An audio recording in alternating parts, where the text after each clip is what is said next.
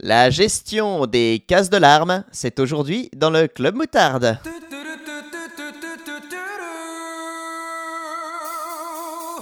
Club Club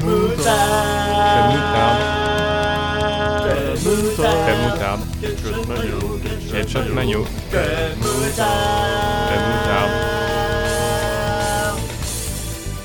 Oh yeah, the club of the mutard. C'est fini El club del mutardo. Club Club moutarde. Wow, wow, Oh my god. Ah,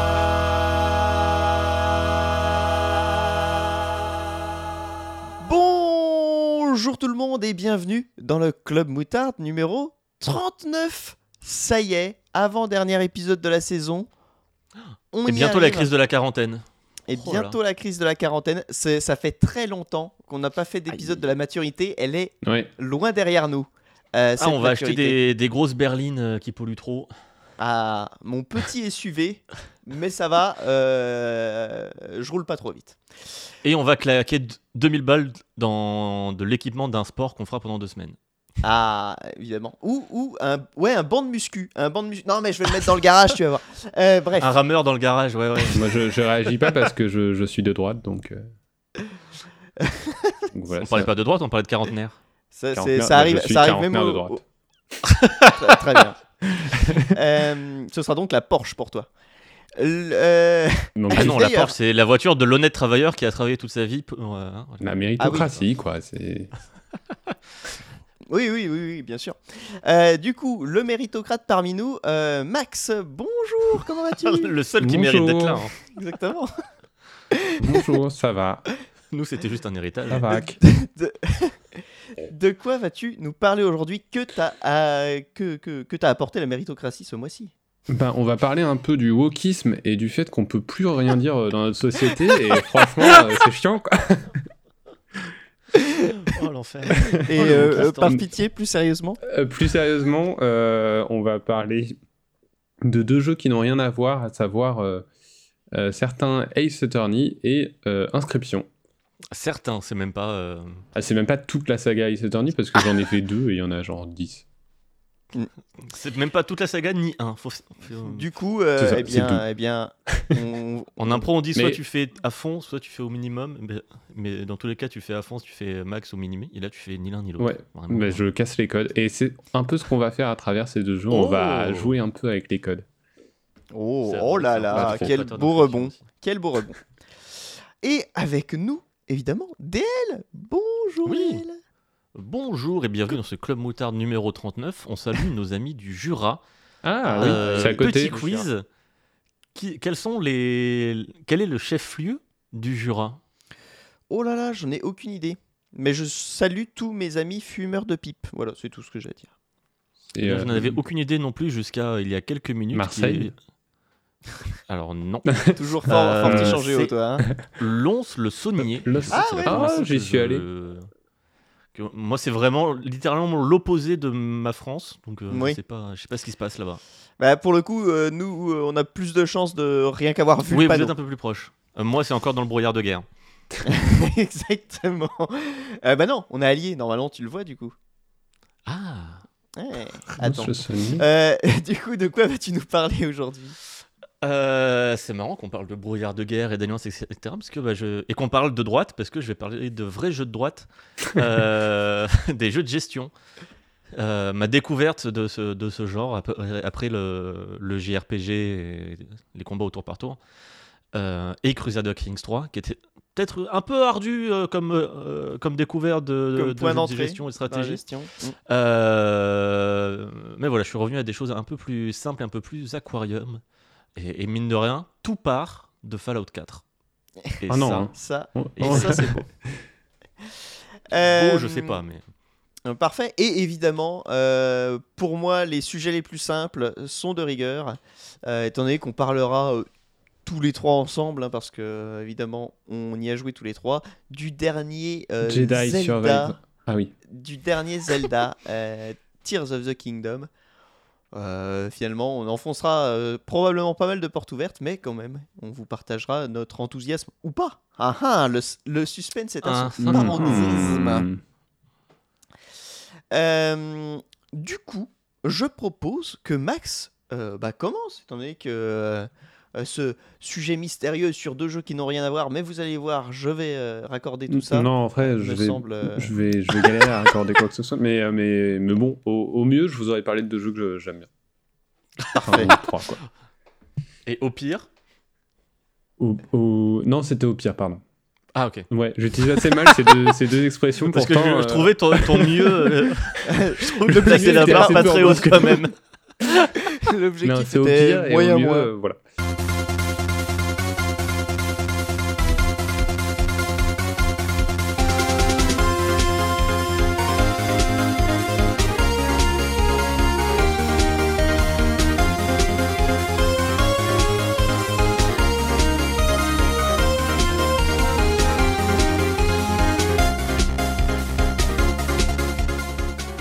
Mais oui, parce que bah, euh, dans le Club Moutarde, euh, en fait, on enregistre de façon mensuelle et donc il faut euh, chaque mois trouver un sujet et des fois l'inspiration ne vient pas. Et depuis le dernier mois, pourtant, j'ai lu plein de comics qui m'ont plu, dont The Nice House on the Lake ou Superman for All Seasons, deux titres que je vous conseille grandement. Mais j'ai pas spécialement plus de choses à dire dessus, si ce n'est que c'est très bien. Alors, euh, quand on n'a pas de sujet et que l'heure fatidique arrive, on improvise et des idées euh, farfelues nous viennent en tête. Euh, L'envie de parler du jeu Inscription, par exemple. Alors ça, c'est pas spécialement dingue comme idée. Ouh, quel Wow, J'ai peur Je de pense qu'il y en a d'autres qui l'ont fait avant toi. Mais, euh, C'est vrai, oui, non. Non, non, je suis le premier. J'ai vérifié. Internet n'en Personne n'en a parlé. Mais parler de ce jeu sans rentrer dans les détails et pot- potentiellement divulguer ses secrets, c'est difficile. Alors, de quoi on peut parler en plus? Bah, Des autres jeux de Daniel Mullins, The Hex et Pony Island. C'est le choix logique, mais euh, moi j'ai plutôt envie de faire un parallèle avec un autre jeu auquel je jouais en ce moment, enfin là en ce moment je joue à Zelda, mais auquel j'ai joué récemment, c'est euh, Ace Attorney. Mais bon, en vrai, je plaisante à moitié, puisque euh, j'ai en- effectivement envie de vous parler de ces deux jeux ou séries, sans qu'il n'y ait besoin de les rapprocher au fond. Pourtant, euh, bah, ce sont quand même des titres qui s'inscrivent dans des genres très spécifiques, et euh, qui soit les poussent dans leurs limites, soit jouent avec, illustrant finalement cette idée formidable que cantonner les jeux à un genre ou une étiquette, bah, c'est un peu bête. Les jeux ou les gens. Ou les... moi j'aime bien cantonner les gens par contre. Je mets des, étiquettes, cantons. des, des étiquettes littéralement sur les gens comme ça. je- Il a une sais, euh, Oui, il vraiment, est le truc, chiant. euh, Tu tapes le mot. Euh, Ace Attorney, pour commencer, donc, c'est une longue saga qui a commencé sur Game Boy Advance en 2001, uniquement au Japon, sous les titres euh, Gakuten Saiban. Euh, la trilogie initiale fut ensuite portée sur Nintendo DS, également en Europe sous le nom de Phoenix Wright Ace Attorney, de 2006 à 2008. Et déjà, dès les versions DS, on n'avait plus le beau pixel art. euh, Ah si, Aussi, si, si. non? Si, si. Le- Ouais, ouais. Ah, si, les versions DS, c'était vraiment des portages euh, de la version GBA et t'avais juste des enquêtes en plus, enfin pour le, le premier, Oui, euh, je crois. Le premier, il y Enfin, t'avais des enquêtes en plus, ouais. qui utilisaient euh, le tactile. Parce que vraiment, pour le coup, le, le pixel art Attorney, hmm, Ouais, Oui. très joli. Je suis d'accord. je les préfère largement aux versions lycée, qui sont jolies aussi, mais bah, bah, Bah, Oui, bah voilà. Oui, elles, elles perdent le charme du pixel art, je suis d'accord. Bah moi je les ai vus, enfin je les avais vus vite fait tourner, mais je m'étais jamais intéressé à la série et du coup j'avais commencé sur Switch euh, avec la version lycée et ensuite j'ai vu le pixel art et effectivement il est très cool, mais je me suis Mhm. habitué aussi quand même à la version lycée. Oui, c'est pas Ouais, moche ouais, non plus. Et, voilà, elle a rien, c'est pas, euh, c'est- pas un lissage dégueulasse, c'est juste, bah Non, non, voilà, non, non. c'est- un Euh, dessin de manga quoi maintenant. Oui c'est ça. Simplement. Ensuite de- du coup après deux minutes il y a eu plein d'autres épisodes de spin-off et même un crossover avec Professeur Layton. Et, Qui est pas euh, mal. Et bon, 2008, c'est aussi, aussi la date de sortie euh, d'Indiana Jones 2007. euh, des- ah c'est Ouais. sympa pour le montage ça. C'est pour moi, je me punis. C'est- lui qui l'a fait, tout hein, seul. hein, voilà, euh, Euh, Il se sabote. Des hauts et des bas, euh, la série en a eu, et elle en aura ensuite, mais on n'est pas forcément là pour en parler, notamment parce que, donc, comme je vous le disais, euh, j'en ai fait quasiment aucun. Et euh, voilà, donc comme je disais, il y a une dizaine d'épisodes et j'ai joué à deux d'entre eux, donc à savoir le tout premier, ainsi que le premier Great Ace Attorney Chronicles, Euh, ce dernier est un spin-off qui se déroule au 19e siècle et qui alterne entre le Japon et l'Angleterre, une époque et un contexte qui se prêtent particulièrement bien à la série et dans lesquels on travaille notamment avec Sherlock Holmes pour les phases d'enquête. Mais euh, qu'est-ce que la série justement? Eh bien ce sont des visual novels, un peu d'enquête, mais qui mettent surtout en scène des procès dans lesquels on joue un avocat de la défense. Et on se retrouve face à des affaires de plus en plus tirées par les cheveux qui n'ont rien de réaliste, mais Un qui avocat sont- de la défense, bah voilà, qui n'a rien de réaliste parce qu'il ne défend que des innocents. Oui, ils sont tout le temps innocents. Euh, Spoil. hmm, Bah alors je vais pas revenir dessus parce que je, j'ai- j'ai- je compte pas Mais du tout en parler, mais The Great Ace Attorney Chronicles m'a fait un petit twist euh, récemment, euh, Oh. ou peut-être qu'on a défendu quelqu'un qui n'était pas innocent. Euh, mais du coup, oui, des affaires qui sont de plus en plus euh, tirées par les cheveux, euh, mais qui sont très satisfaisantes dans leur rythme et le nombre de rebondissements, et où euh, l'équilibre bascule constamment entre la victoire et la défaite, et où ça devient même littéral dans The Great Ace Attorney Chronicles, où les jurés envoient des flammes pour faire peser une balance géante qui illustre leur verdict. Donc ça, c'est toujours Nice. très drôle. À chaque réaction, vraiment, il y en a toujours un, Toujours juré qui s'énerve, qui tape sur, le, sur, sur sa flamme, et elle s'envole pour faire peser la balance. c'est Oui, voilà, c'est n'importe quoi. Et donc, c'est souvent euh, over the top, mais ça reste du visual novel. Et le visual novel, pour résumer grossièrement, c'est un genre de jeu très populaire au Japon qui se traduit souvent par du roman interactif. Euh, la mise en scène des dialogues est souvent basique, à base de plans fixes sur des personnages ou des décors. Euh, les interactions du joueur sont très limitées en dehors des choix de dialogue, et il n'y a pas forcément de doublage. À la base, ce sont donc des jeux axés quasi exclusivement sur l'histoire, mais pas sur la mise en scène. Et la saga Ace Attorney n'échappe pas à cette règle et nous présente donc des jeux auxquels on joue principalement pour l'histoire. Euh, manette en main, le gameplay se résume à sélectionner les personnages avec lesquels on veut discuter, à cliquer sur des éléments du décor et occasionnellement à observer des objets pour trouver d'autres indices. Euh, c'est franchement linéaire et limité, et les choix de dialogue dans les procès ont souvent des issues prédéfinies avec une bonne réponse et une mauvaise réponse, mais qui euh, n'aura aucun impact ou conséquence si ce n'est éventuellement un game over si on vous donne trop de mauvaises réponses. C'est pas comme dans. Alors attention, c'est pas une blague. Comme dans euh, Sherlock Holmes Crimes and Punishment. où tu pouvais euh, justement foirer des en- enquêtes et continuer à jouer après. et- Oui, c'est ça. Même dans les derniers. euh, Non, non, là on peut pas dans Ace Attorney. C'est si on donne une mauvaise réponse, si on donne la mauvaise réponse que le jeu ne veut pas qu'on Mm. donne, c'est soit on a vraiment épuisé notre stock de vie et du coup c'est game over, soit euh, juste le jeu nous dit euh, attends t'es sûr de toi Euh, et ça enlève un point de vie quoi. Mm. Et on refait et on, Mais ce que tu dis n'a aucun sens et hop, tu repars dans le dialogue. Oui, voilà. Euh, mais du coup, oui, bah, c'est du, c'est du visual novel. Il assume totalement son genre, mais euh, en repoussant quand même au maximum ses limites.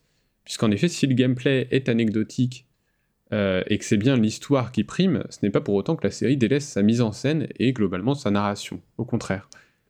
Ace Attorney est même devenu culte grâce à ses gimmicks comme ses, fameuses interjections ou les légendaires euh, objections avec euh, le doigt tendu. Mm. Et qui plus est, ce sont des jeux qui ont un sens absolument impeccable du rythme dans les dialogues, justement grâce à des animations récurrentes des personnages, en 2D dans les premiers, puis en, 2 puis en 3D dans les plus récents.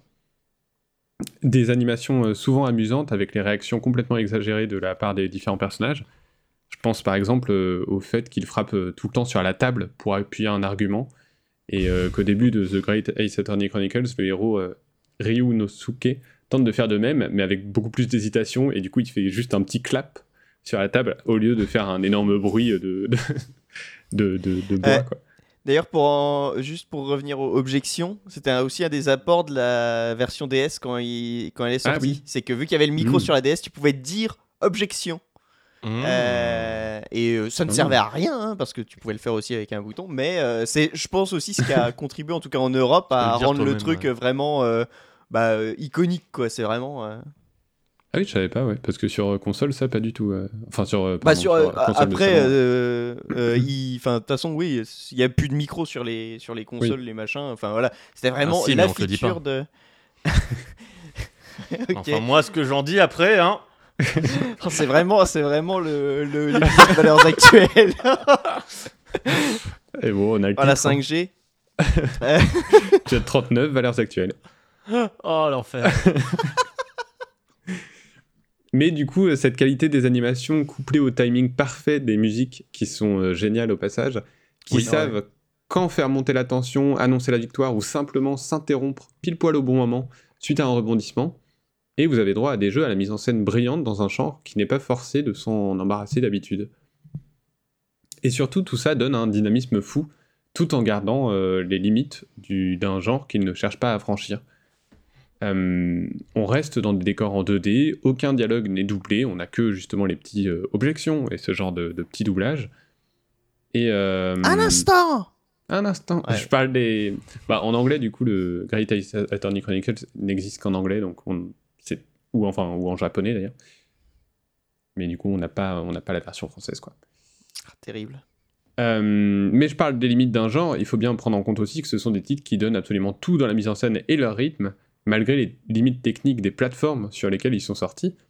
Est-ce que tu vas encore beaucoup dire euh, des limites et limites? Parce qu'à la fois, je pense au village des limites, du coup. Euh, oui, je pense que t'en as encore. euh, Ah, ouais. Bon, après, c'est pas une Mais c'est mauvaise chose. c'est euh, du, c'est du foreshadowing. Non, non, mais c'est c'est malin, c'est malin. pas une mauvaise chose, enfin, je veux dire, c'est un chouette village. Ah non, non, euh. c'est pas du tout une mauvaise chose. Non, range ta Switch. euh, ta Switch. Pardon. Bah, elle, est, elle est devant moi, là. Je, oublié à qui je m'adressais. je peux pas l'éteindre, là. je- Sinon, ça coupe l'enregistrement. Mais... Euh, mais du coup, oui, on, on, s'est- on ne s'attend pas à un tel dynamisme dans du visual novel sorti initialement sur Game Boy Advance. Hmm.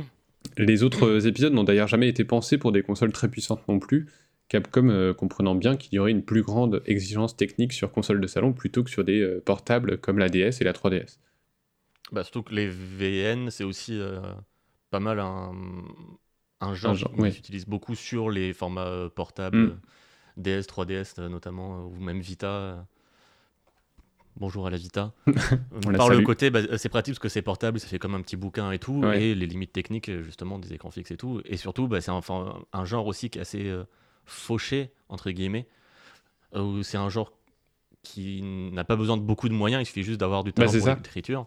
Et euh, c'est là où Ace Attorney justement s'en sort, c'est qu'il a les, un petit peu de moyens pour euh, en mettre un peu des caisses sur, euh, sur la mise en scène et le polish et le truc, hein, les trucs un peu bling bling shiny et qui fonctionnent de ouf quoi.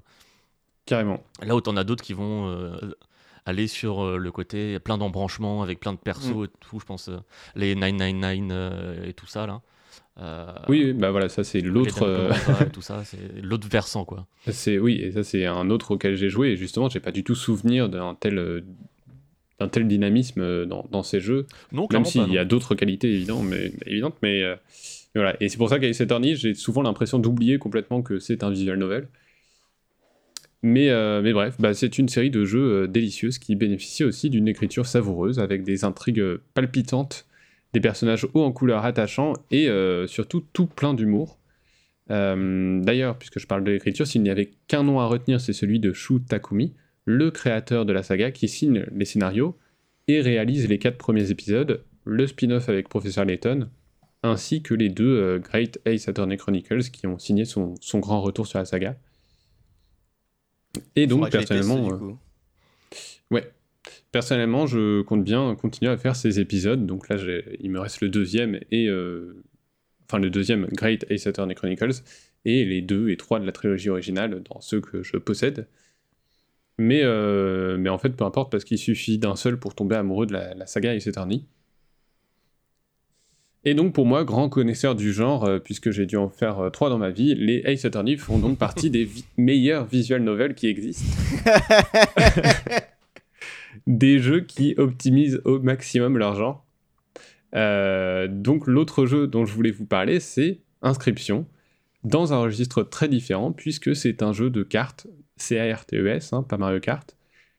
Titre euh, indépendant. de cartographie. Quoi? De cartes. euh, Ah oui, de cartes, oui. De cartes à jouer. T'as beaucoup de cartes, t'as beaucoup de jeux de cartographie? Crusader King, c'est un jeu de cartes, Ouais. Par exemple. Heart of Iron, Victoria 3. Ouais, Victoria, euh, Ouais.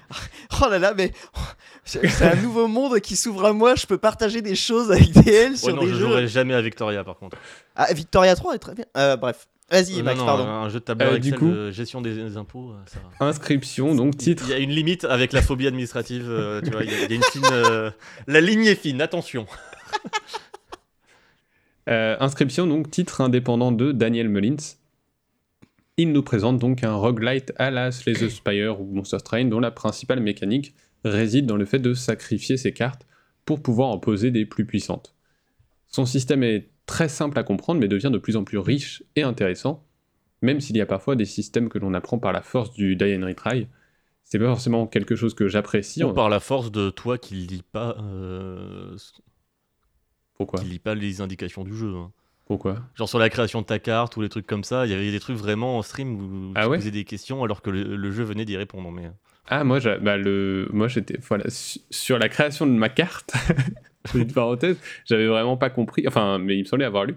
Et après, j'ai vu la VOD de. Alors, c'est pas un exemple, mais de Mister MV.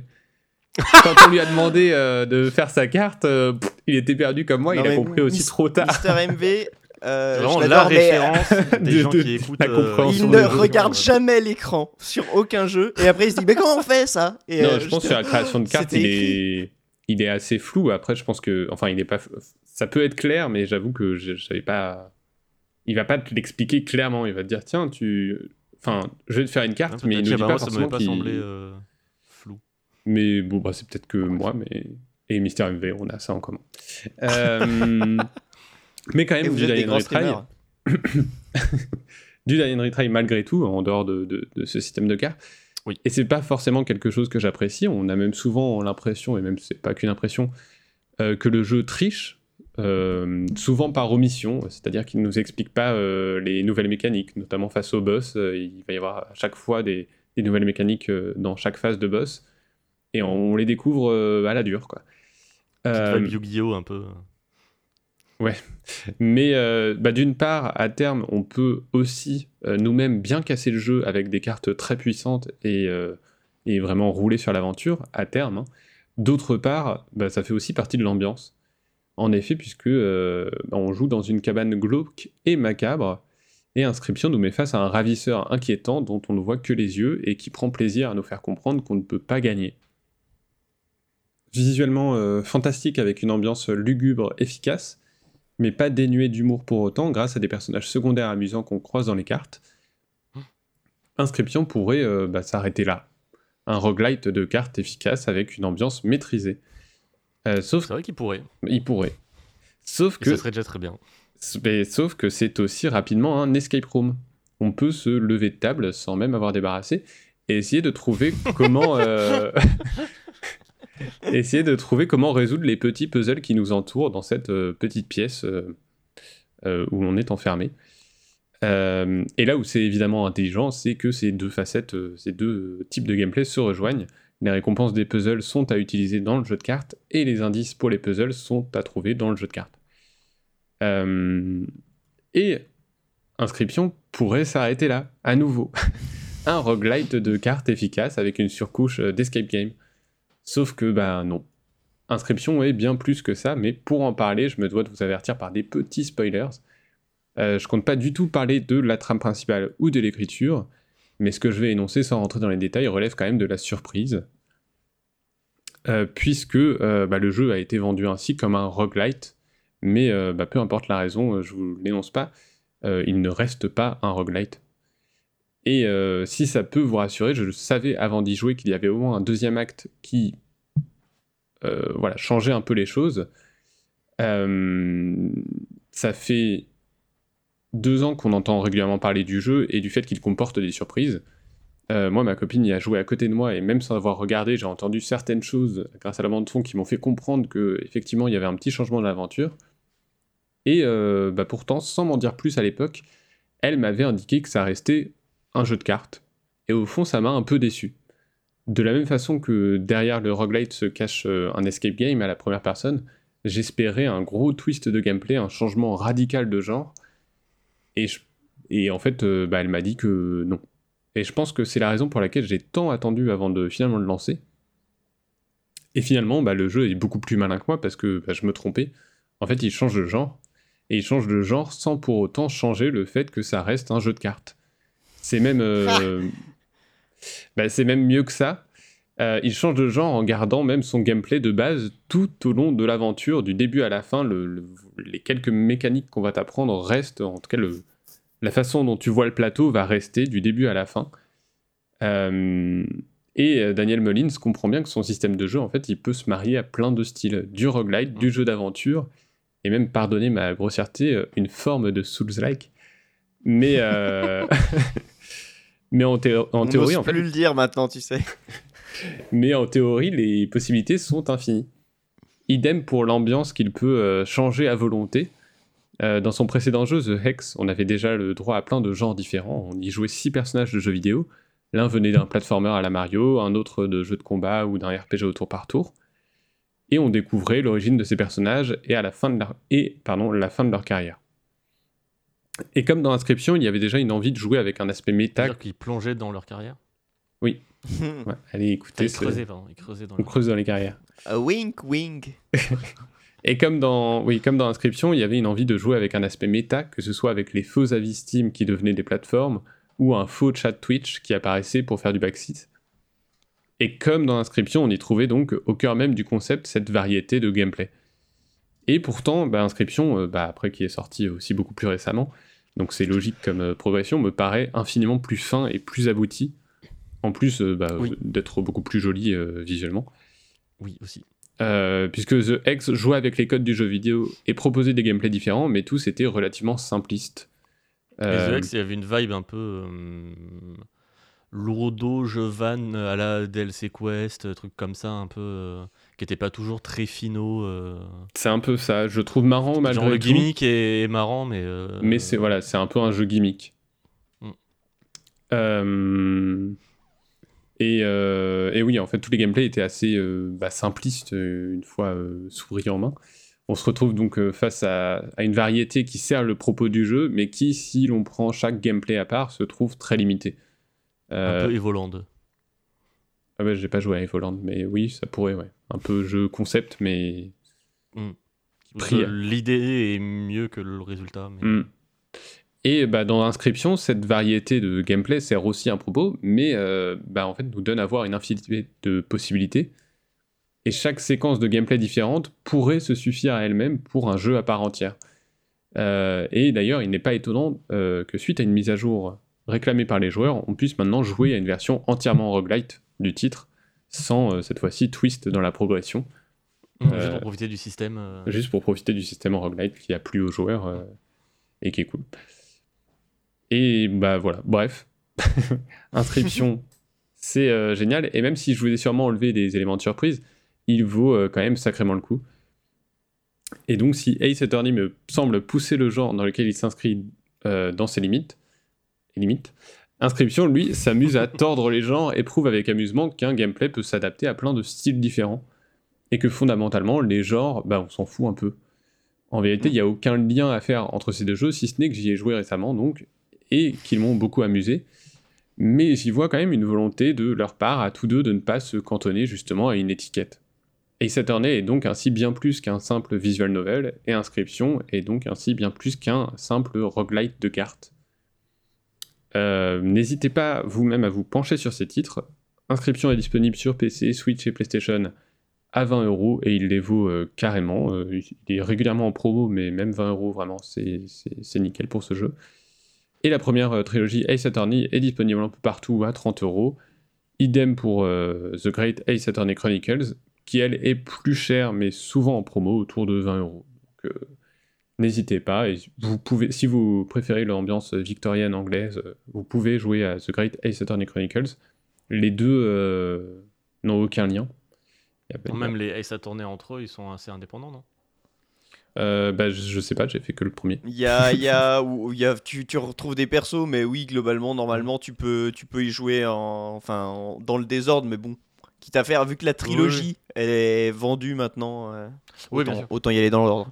Parce Mm. qu'à l'intérieur des jeux, même dans les enquêtes, euh, à l'intérieur des jeux, c'est t'as vraiment une vibe euh, enquête. Il y a, 1, il y a un enquête 2, petit, il y a un quelques- petit fil. En fait, tu, Ah, un fil- je, oui, je il vais parler des- du, du tout premier parce que c'est le, pre- Oui, le premier aussi, le j'avais commencé, il y avait un- Bah, un fil Il y a, rouge il y a un petit mesure, fil rouge et surtout en fait tu suis les personnages et les Ouais, personnages récurrents reviennent. en fait vont évoluer et euh, pour un peu un un, fi- un, un grand finale Un grand sur la dernière affaire. Et, et dans The Great Ace Attorney Chronicles, euh, il y a un fil rouge aussi euh, dans le premier. Et même les, le deuxième euh, joue un peu en miroir par rapport au premier. C'est-à-dire qu'on va retrouver, ça va être un peu la suite des, des procès qu'on a déjà fait dans le premier. Donc là, pour le coup, The Great Ace Attorney Chronicles, qui est une compilation en fait de deux jeux. C'est pour ça que j'ai oublié de le dire, je pense. Euh, Bah là, euh, au moins, t'as donné le titre. oui, mieux vaut ne pas commencer par euh, le deuxième puisque vous n'allez rien comprendre. Euh, mais ceci dit, Mm. oui, euh, si vous voulez commencer par le tout premier Ace Attorney, bah oui, ça vaut le coup. Et enfin, je, je suis curieux même de voir les deux et trois parce que même de l'aveu du créateur, lui n'avait prévu de faire qu'un seul jeu à la base, et du coup, il a tout mis dedans. Toutes ces idées d'enquête, tous, euh, tous les twists et tout- tous les rebondissements, bah, ils sont dans le premier, parce que lui n'avait pas prévu de faire le 2 et 3. Alors je crois qu'ils sont quand même très très appréciés malgré tout. Mais euh, c'est vrai Oui, qu'on pas la sensation qu'il. on n'a pas l'impression qu'il en a gardé sous le coude pour euh, tiens ça c'est une bonne idée, je le garde pour les prochains épisodes. Non non, il a tout mis dans le premier. Ouais, mais du coup, dans ceux d'a- d'après, t'es pas en mode. euh, Bah, euh, bah je sais pas, c'est pour ça que je suis curieux de les voir, mais je crois qu'ils sont très appréciés donc je pense pas. je- Moi, alors je suis, j'ai commencé le 2 et euh, c'était de bonne facture. Il n'y avait pas de pas de soucis. J'ai pas, euh, enfin c'était cool. C'était cool. J'ai commencé le 2, commencé le 3 aussi et j'ai fait le Letton, euh, le crossover Ah avec Letton. Ok. Et euh, ouais ouais non le crossover avec Letton est très cool. C'est vraiment euh, là pour le coup c'est le crossover avec Letton et Nickel. c'est la Oui. définition du truc, quoi. De toute façon, Letton, c'est un visual novel avec des petites énigmes. Ace Attorney, c'est un visual novel avec les séquences d'enquête plus euh, tribunal. Du coup, Oui, ça se marie très bien. ouais. ça, ça- ça fonctionne très bien. Le seul défaut que je lui trouvais, c'était que Phoenix euh, passe quand même largement pour un gros rigolo par rapport au prof Letton. Mais après, c'est normal, dans, tu vois, dans leur caractère, Phoenix, c'est Mhm. jamais un personnage vraiment très sérieux, alors que Letton, c'est pas un rigolo. Du coup, puis il a forcément, un chapeau haute forme. Phoenix, c'est un, c'est c'est un peu le comic relief du truc, et euh, des fois, t'as envie de dire. Vas-y, fais un peu ton job, tu vois. euh, euh, Impose-toi un peu. parce que c'est c'est les, les tonnes. euh, euh, ouais, mène, mène pas mal la danse dans point de vue du scénario, mais euh, le, le jeu en lui-même est très cool. Ok. Bah, euh, j'aimerais bien le faire à terme, même si là j'ai plein d'épisodes à faire. Sachant que oui, chaque épisode est de toute façon très long. Euh, donc juste avec les compilations des trois premiers et, euh, et des deux euh, Great Ace Attorney Chronicles, oh, vous en avez pour minimum 70 heures euh, à chaque fois. Et t'as pas vraiment moyen de les raccourcir, quoi, vu que c'est. Non. Ah oui, non. c'est des enquêtes c'est une ligne assez droite. linéaires. Ouais. Mais Euh, à part si tu ne lis pas, les dialogues. euh, je bah, n'achète pas le juste jeu. pour les Ah, images. regarde les images sur internet. eh ben écoute Max, merci beaucoup. Euh, Ça m'a encore donné envie de faire inscription. Un jour, faudra que j'y que j'y passe. Mais il y a beaucoup de. Ça m'a encore donné envie d'écouter les OST de Phoenix Wright.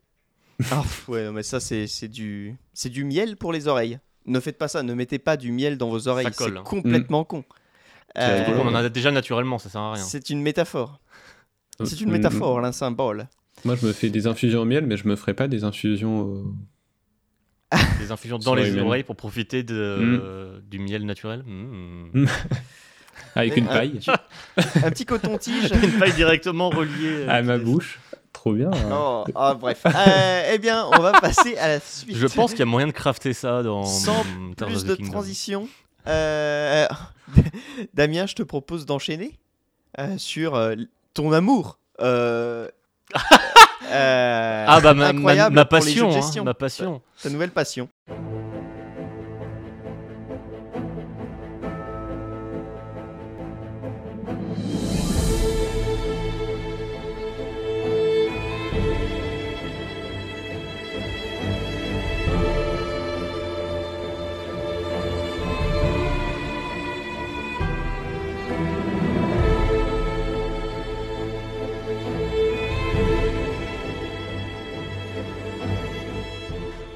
Puisqu'il y a euh, quelques mois, je vous parlais de, Fallout 4 et euh, notamment de euh, mon intérêt pour la construction des petites colonies, euh, d'aller récupérer des ressources à droite à gauche pour faire vivre un petit village et voir les petits gens, les petites gens travailler et faire pousser des, tomates radioactives. Et bah, ça m'a donné envie de, de retomber dans un jeu que j'avais acheté en Early Access en mode peut-être qu'un jour j'aurai envie d'y jouer quand il sera sorti. Euh, puis au final, ce jour est arrivé. Mais ce jour est arrivé. Euh, donc, t'as l'Aragorn, j'ai lancé Medieval Dynasty.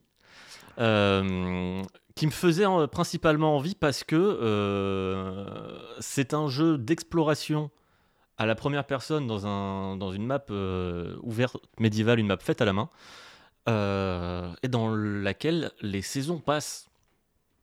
Et donc, il y a quatre versions de la map la version printemps, la version été, la version automne et, La version max. et non, la version hiver. Ah, mais Moi, c'est- attends, mais si, c'est la même chose. Il y a la neige. Donc c'est la version max. Non, ça s'appelle l'hiver, la saison. À vérifier, à vérifier. C'est On est nouveau, sur ça, à ouais, ouais. 70% de Oh, oh, l'info. oh, C'est hein. une info Club Ouais. Moutarde, ça. Ça, c'est une info Club Moutarde. Parce Je qu'il peut y avoir de la neige sans qu'il y ait d'hiver, et il peut y avoir des hivers sans qu'il y ait de la neige. Et il Je peut y avoir de la neige. Elle est, Euh, elle est, elle est dans quand la saison max dans ton histoire là Il peut y avoir de la neige dans les jeux de merde.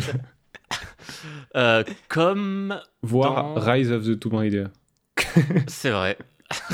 C'est Bien vu. F. C'est vite.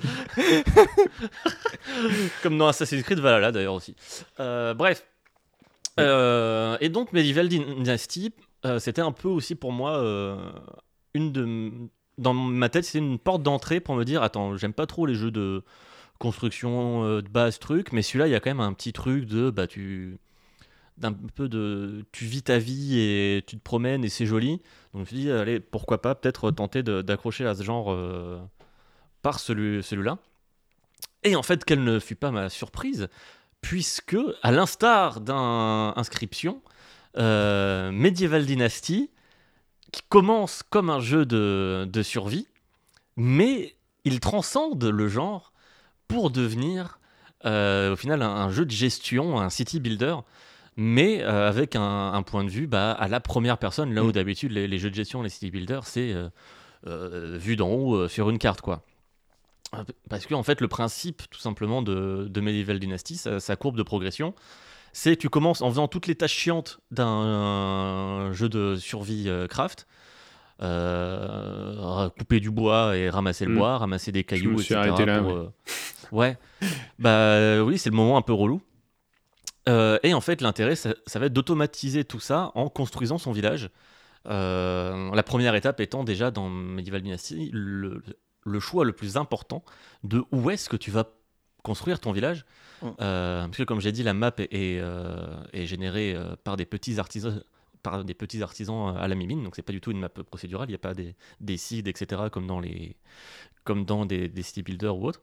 Là, c'est vraiment tout le temps la même euh, map, peu importe, euh, enfin pour toutes les, les parties. Et euh, ça va avoir une importance puisque bah, il faut euh, gérer le vallonnement, il faut gérer aussi où sont les villages alentours pa- parce que chaque village euh, déjà existant dans le jeu, euh, ça va servir aussi de poste de commerce. Et chaque village a ses propres marchandises. C'est-à-dire qu'un village côtier va vendre du poisson et de l'équipement de mèche, et un village qui est dans les montagnes va avoir des vêtements froids pour l'hiver. Ce genre de trucs à prendre en compte. Et bah, c'est mieux d'être à côté d'un cours d'eau pour euh, ramasser de l'eau, euh, pour pêcher, etc. Euh, D'avoir de l'espace plat autour pour faire ses champs, etc. Donc il y a tout un, un- questionnement qui est important quand, quand tu lances ta partie, de savoir où est-ce que tu vas poser bah, tes premières maisons. Parce que bah, dans Medieval Dynasty, quand tu poses des maisons, si tu veux les déplacer, il faut les détruire et les reconstruire, et ça te fait perdre beaucoup de ressources, pas comme dans un city builder où tu vas pouvoir juste prendre ta petite main magique et déplacer un bâtiment ou quoi. Ou que le truc te rembourse le bâtiment que tu viens de détruire. Ouais, pour, tu euh, détruis en un clin d'œil, tac, en parce que euh, dans Medieval Dynasty, la construction d'un bâtiment, euh, bah, c'est de, tu mets ton coup de maillet euh, pour poser un mur, et il faut que tu poses bah, tous les murs, le toit, la, la charpente, etc. En sachant que bah, ton maillet il s'use et chaque coup de maillet dépense des ressources. Comme dans Zelda Tears of the Kingdom, le maillet qui s'use. C'est vrai. Comme, dans, comme un apéritif de vieille personne, puisqu'on parlait de, euh, de crise de la, La Suze. quarantaine.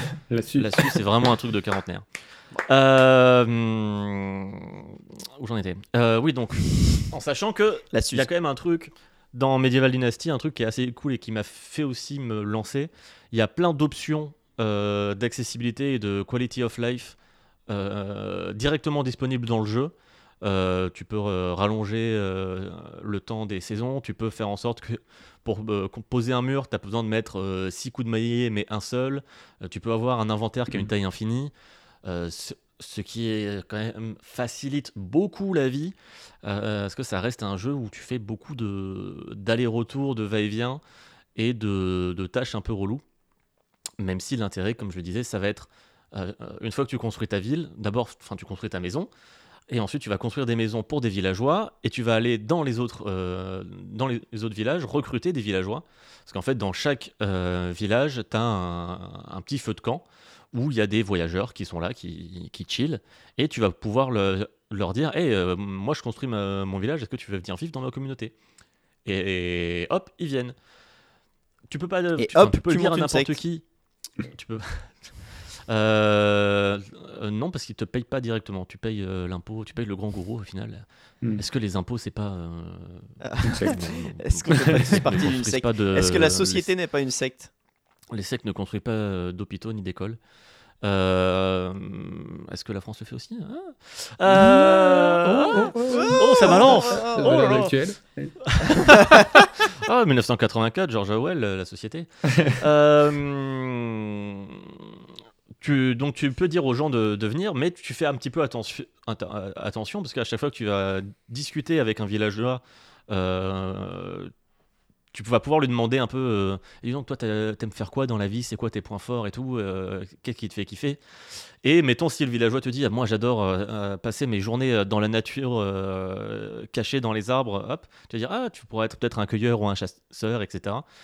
Parce qu'en fait, chaque villageois a des statistiques prédéfinies euh, en fonction des trois types de tâches. Donc, tu as les tâches euh, agricoles, de cueillette et d'artisanat, je crois. Ça fait longtemps que j'ai plus joué. Euh, et donc, en gros, tu vas essayer d'optimiser, c'est-à-dire que tu vas demander à un villageois qui est maxé en artisanat bah, de fabriquer tes, outils, etc., de faire de la- l'artisanat, quoi. Et en fait, le but, ça va être au fur et à mesure de faire venir des gens dans ta maison, dans ton village, et de leur permettre de travailler, de leur fournir toutes les ressources pour travailler. Et en fait, ça va vite être vraiment une- un truc de, de poupée russe et de, de boule de, neige, de, de boule de neige où tout va se, se mêler et toutes les mécaniques, tout va s'entrecroiser Bah, pour pouvoir au final un- tout automatiser quoi. un, un jeu de tapis roulant. Tu sais, un jeu de craft de Ouais, tapis roulant. complètement. Sauf que là, au lieu des tapis roulants, c'est euh, des, euh, des gens. C'est des, des gens dans euh, une nature toute choupie. Mm. Euh, bah, pour reprendre euh, le, premier truc très simple de, euh, mettons si je veux un pêcheur, ou prenons mettons plutôt un, oui mettons un pêcheur ça marche. Il faut lui construire une cabane de pêche et ensuite tu lui dis bah tu vas pêcher. Sauf que pour qu'il pêche, il faut qu'il ait une canne à pêche. Euh, et que bah, au fur et à mesure qu'il pêche, sa canne à pêche va s'user. Donc au début, tu peux t'amuser à faire euh, toi-même les cannes à pêche et lui mettre dans son coffre de sa cabane de pêcheur et voilà, la vie est belle. Mais Ouais, euh, au fur et à mesure, euh, t'as euh, un cueilleur, des mineurs, euh, un, des chasseurs, des, des, des, des pe- des gens euh, qui vont chercher de l'eau dans, dans le puits et tout. Tu peux plus euh, faire toi-même tout le, tous les outils parce que euh, euh, faire un outil, bah, ça demande d'aller couper du bois, ramasser des branches et tout. Donc au bout d'un moment, tu t'en sors plus.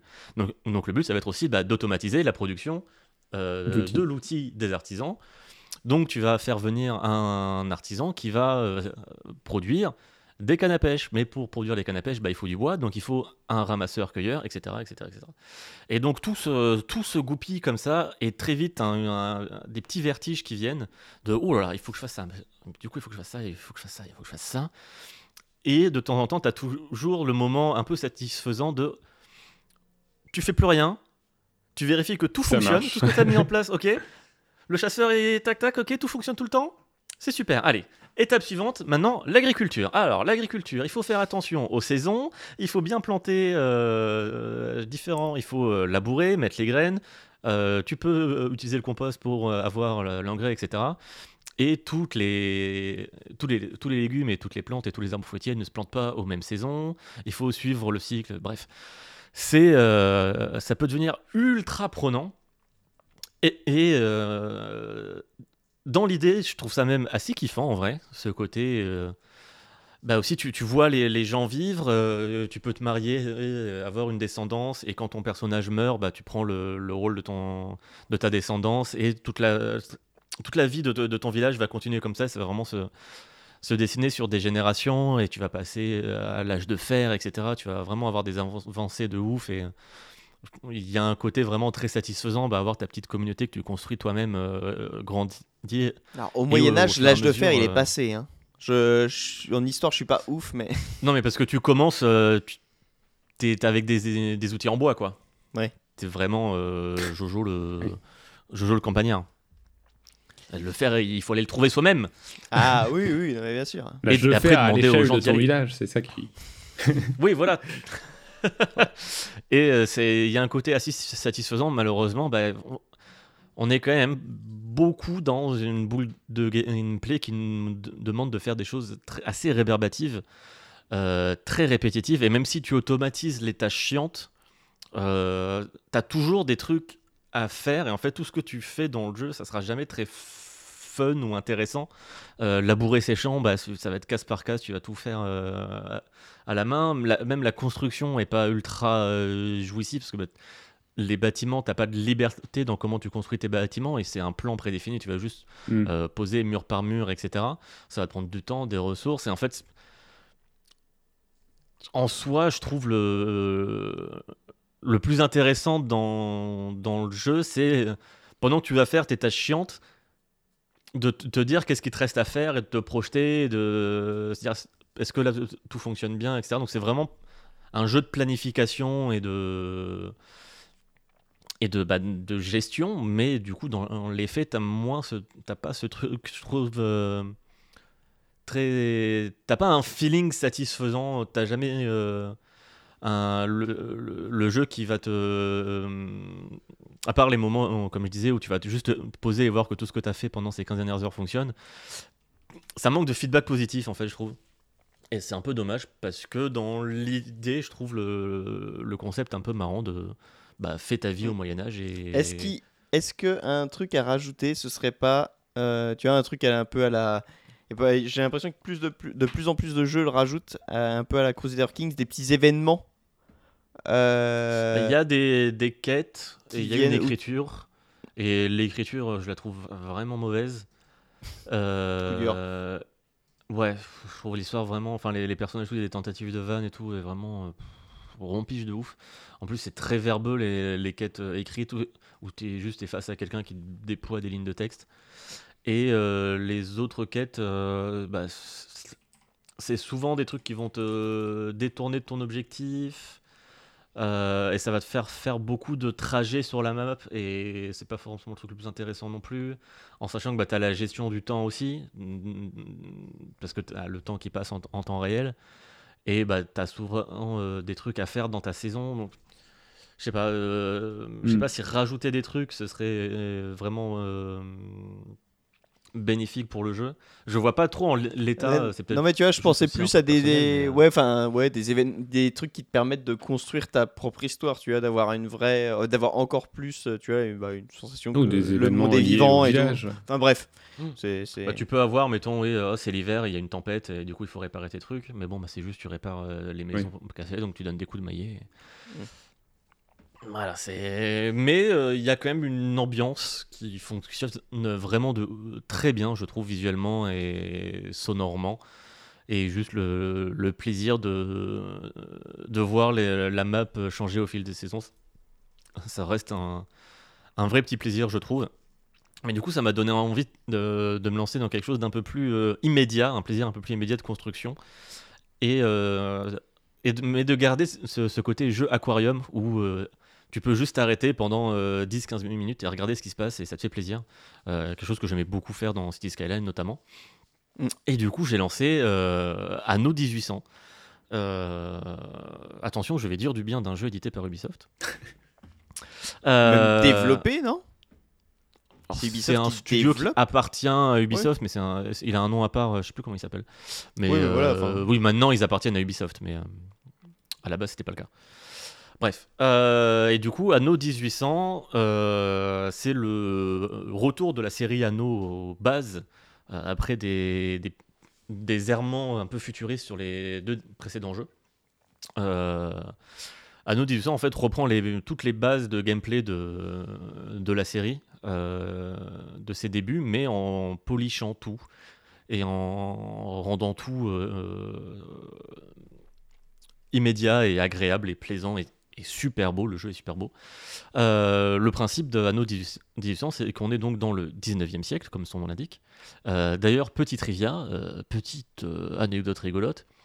euh, tous les noms des jeux Anno, les dates, euh, euh, le total fait 9. Je pense que je l'ai déjà sorti celle-là, mais Peut-être. Mais euh, voilà. peut-être dans un quiz. Peut-être dans un quiz. Vous Ça aussi, grâce aux maths, euh, vous pouvez euh, anticiper le nom du prochain anneau, du coup. Alors, il y a beaucoup de combinaisons possibles. Oui. Et euh, donc, euh, Anneau, Anno, euh, euh, 9000. 1800. Anno 9000, pourquoi pas. Voilà. Euh, euh, 1800 donc, prend euh, comme point de départ euh, ce, ce setup, ce setting de la, la révolution industrielle et du, la colonisation, etc. Euh, deux choses que je ne tiens pas forcément euh, dans mon cœur, hein, euh, la colonisation et l'industrialisation. Mais euh, il y a des beaux bateaux et des belles machines à vapeur, et ça, bon, c'est un, peu, c'est un peu joli. Et il y a des et la mode aussi. Hein, il y a, voilà, il y a des, des beaux chapeaux et des belles plumes, des beaux froufrous. Et donc le, le Comme principe dans un 1800 certain village d'un autre. Ouais, bref. Hmm. Est-ce que Anno 1800 pousse les limites euh, du jeu de gestion euh, Bon, je n'ai pas l'impression. Euh, Et donc, euh, le principe d'Anno 1800, c'est qu'on arrive euh, sur une île euh, vide et on va installer des petits villageois. Et, et en fait, la progression d'Anno, ça va être par le niveau, entre guillemets, de la population. Le niveau de base étant les agricultures, les agriculteurs. Ensuite, on va passer aux ouvriers, puis aux artisans, puis aux ingénieurs. Et après, je suis pas allé plus loin parce que ça m'a terrifié. Je crois qu'il y a les actionnaires ou des trucs comme ça. Euh, et, euh, et en gros, chaque palier de population débloque des nouveaux bâtiments et des nouvelles technologies, etc. Et en, sa- en sachant que le but n'est pas de euh, remplacer euh, la population, il faut garder quand même des, des agriculteurs pour, parce que bah, euh, les gens continuent d'avoir besoin de d'agriculture pour euh, se nourrir euh, ou construire des fabriquer des vêtements etc quoi. Donc il faut trouver un équilibre euh, dans quelle population on, augmente etc en sachant que pour augmenter une population pour l'améliorer il faut atteindre le maximum du bonheur de la po- population. Donc le Anno décide arbitrairement euh, qu'est-ce qui fait le bonheur euh, des personnes, en sachant qu'il y a une différence entre les besoins et les- le bonheur. D'ailleurs, je dis une bêtise, il faut aug- augmenter le- les besoins et pas le bonheur. Le bonheur, c'est secondaire. Merci Anno. Ouais, on, Euh, on savait, on savait. Le bonheur, c'est secondaire. Euh, Ça, c'est un vrai jeu de gestion. Ça, c'est les jeux de gestion qu'on aime. Exactement. Mais j'ai eu beaucoup de mal à rentrer dans Anno au début.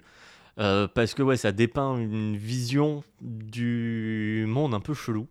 Euh, mais alors, mais au final, euh, en soi, c'est juste un, un puzzle game avec des, des beaux immeubles. Et donc, ça m'a un peu réconcilié avec le truc. Donc, oui.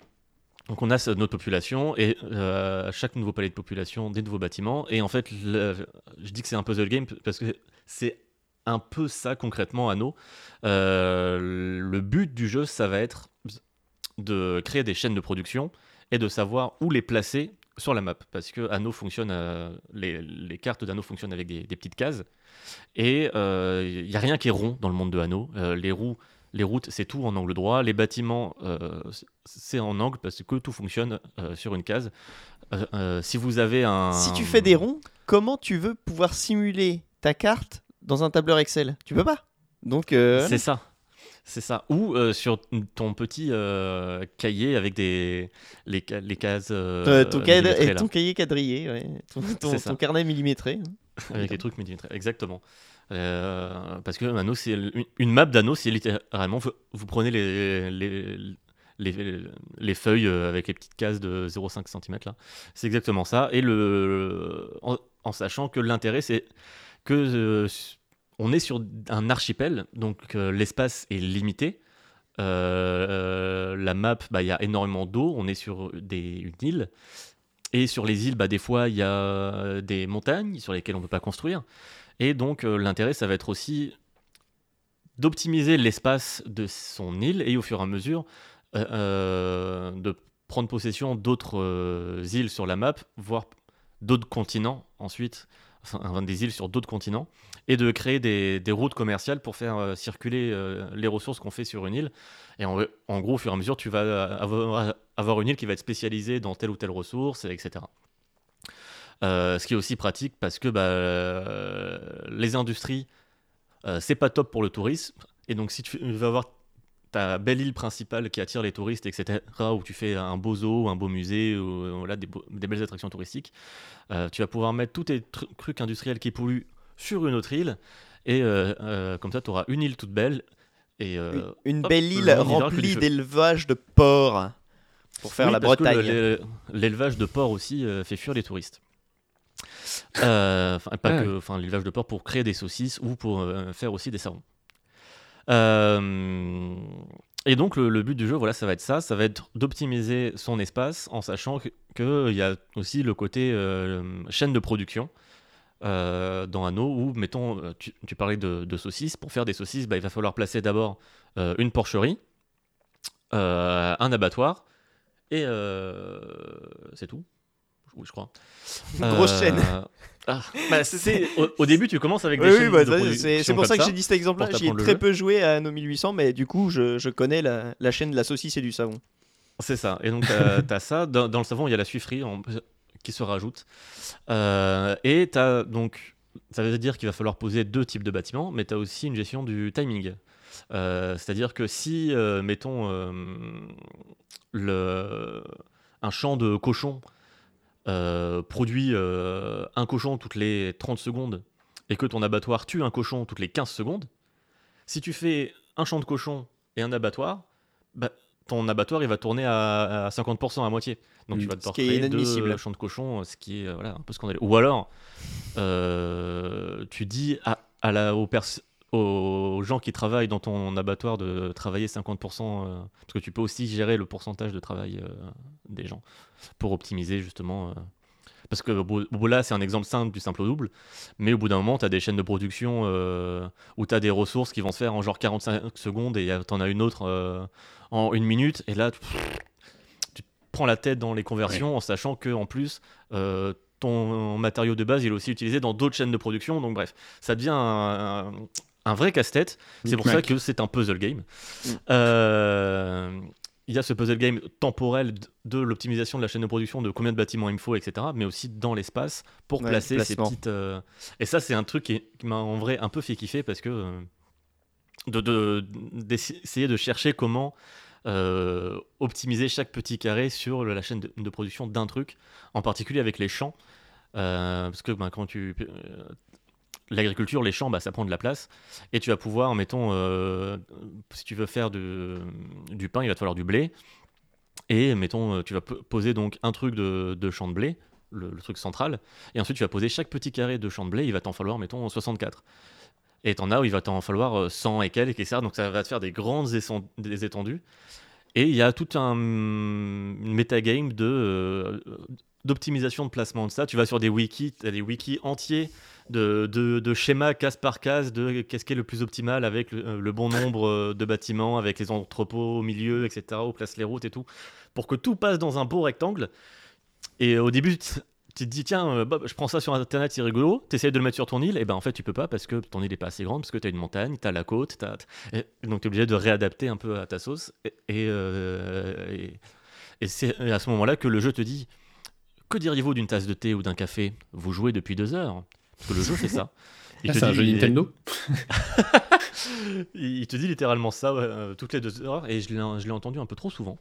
Euh, c'est souvent au, euh, au- moment où tu es en train de attends mes poivrons là je vais les placer là et tu as ce message là et c'est c'est un jeu qui est ultra chronophage mine de rien de- dans cette boucle de gameplay là de d'autant qu'en plus c'est un tu peux activer une option qui te laisse place vraiment à- au, trial and error, euh, à laisser à la répétition, tu peux euh, dire que la destruction d'un bâtiment est gratuite, que le déplacement d'un bâtiment est gratuit. Et le jeu semble un peu pensé pour ça, parce que tu peux faire des sélections groupées de, groupes de bâtiments, de tout déplacer, etc. Euh, et en- le temps passe, euh, très vite quand on joue à ça et qu'on voit nos petits villageois euh, s'affarer et tout. En plus, chaque bâtiment a ses petites animations, c'est ultra détaillé, c'est ultra joli, c'est ultra mignon. Vraiment, à chaque, à fois que tu débloques un nouveau palier de, de population, tu es trop content parce que tu as plein de nouveaux bâtiments à poser. Et, à chaque fois que tu poses ton bâtiment, tu, là, tu, vas regarder ces- toutes les animations pendant 5 minutes, le temps qu'ils se mettent en, route, que tu vois les, le petit chariot euh, chercher la ressource et l'amener au point après où il transforme, et tu vois les, les, les, les gens travailler dedans et tout. C'est, vraiment un petit régal pour les yeux. Et là, pour le, le côté jeu aquarium, euh, j'ai été, mais alors, euh, conquis de chez conquis. Euh, D'autant que. Et en plus de ça, tu as un aspect expédition, qui est la nouveauté d'Anno 1800, où tu vas pouvoir envoyer des bateaux en expédition autour du monde pour. est-ce que ça va prendre. En gros, quand tu envoies une expédition, tu vas mettre des ressources dans ton bateau, etc. Et tu vas être interrompu trois ou quatre fois par un genre de- d'aventure textuelle pour euh, rebondir encore sur, euh, sur Max, euh, qui décidément Rebondis-moi rebondit très bien aujourd'hui. Euh, des petites aventures textuelles où tu vas pouvoir faire des choix en fonction de. Mettons, euh, ah bah il y a une tempête euh, en face euh, en bateau. Est-ce qu'on essaie de la traverser ou est-ce qu'on la contourne Et tu as toujours euh, un truc un peu risk-reward en fonction des ressources euh, et de, des ressources que tu as dans ton bateau et, du personnel que tu as dans ton bateau aussi.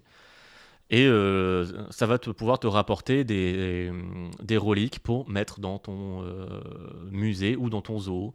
Parce que ça, c'est aussi un truc qui m'a fait passer beaucoup de temps euh, dans la construction. C'est la construction de, son zoo et de, ses musées. Euh, qui sont des, en- des endroits assez gros pour, euh, attirer le, tourisme. Et tu peux vraiment customiser de manière ultra précise ces grands bâtiments-là. Euh, en sachant que, mettons, tu construis donc l'entrée de ton zoo et ensuite bah, tu vas construire les petites allées.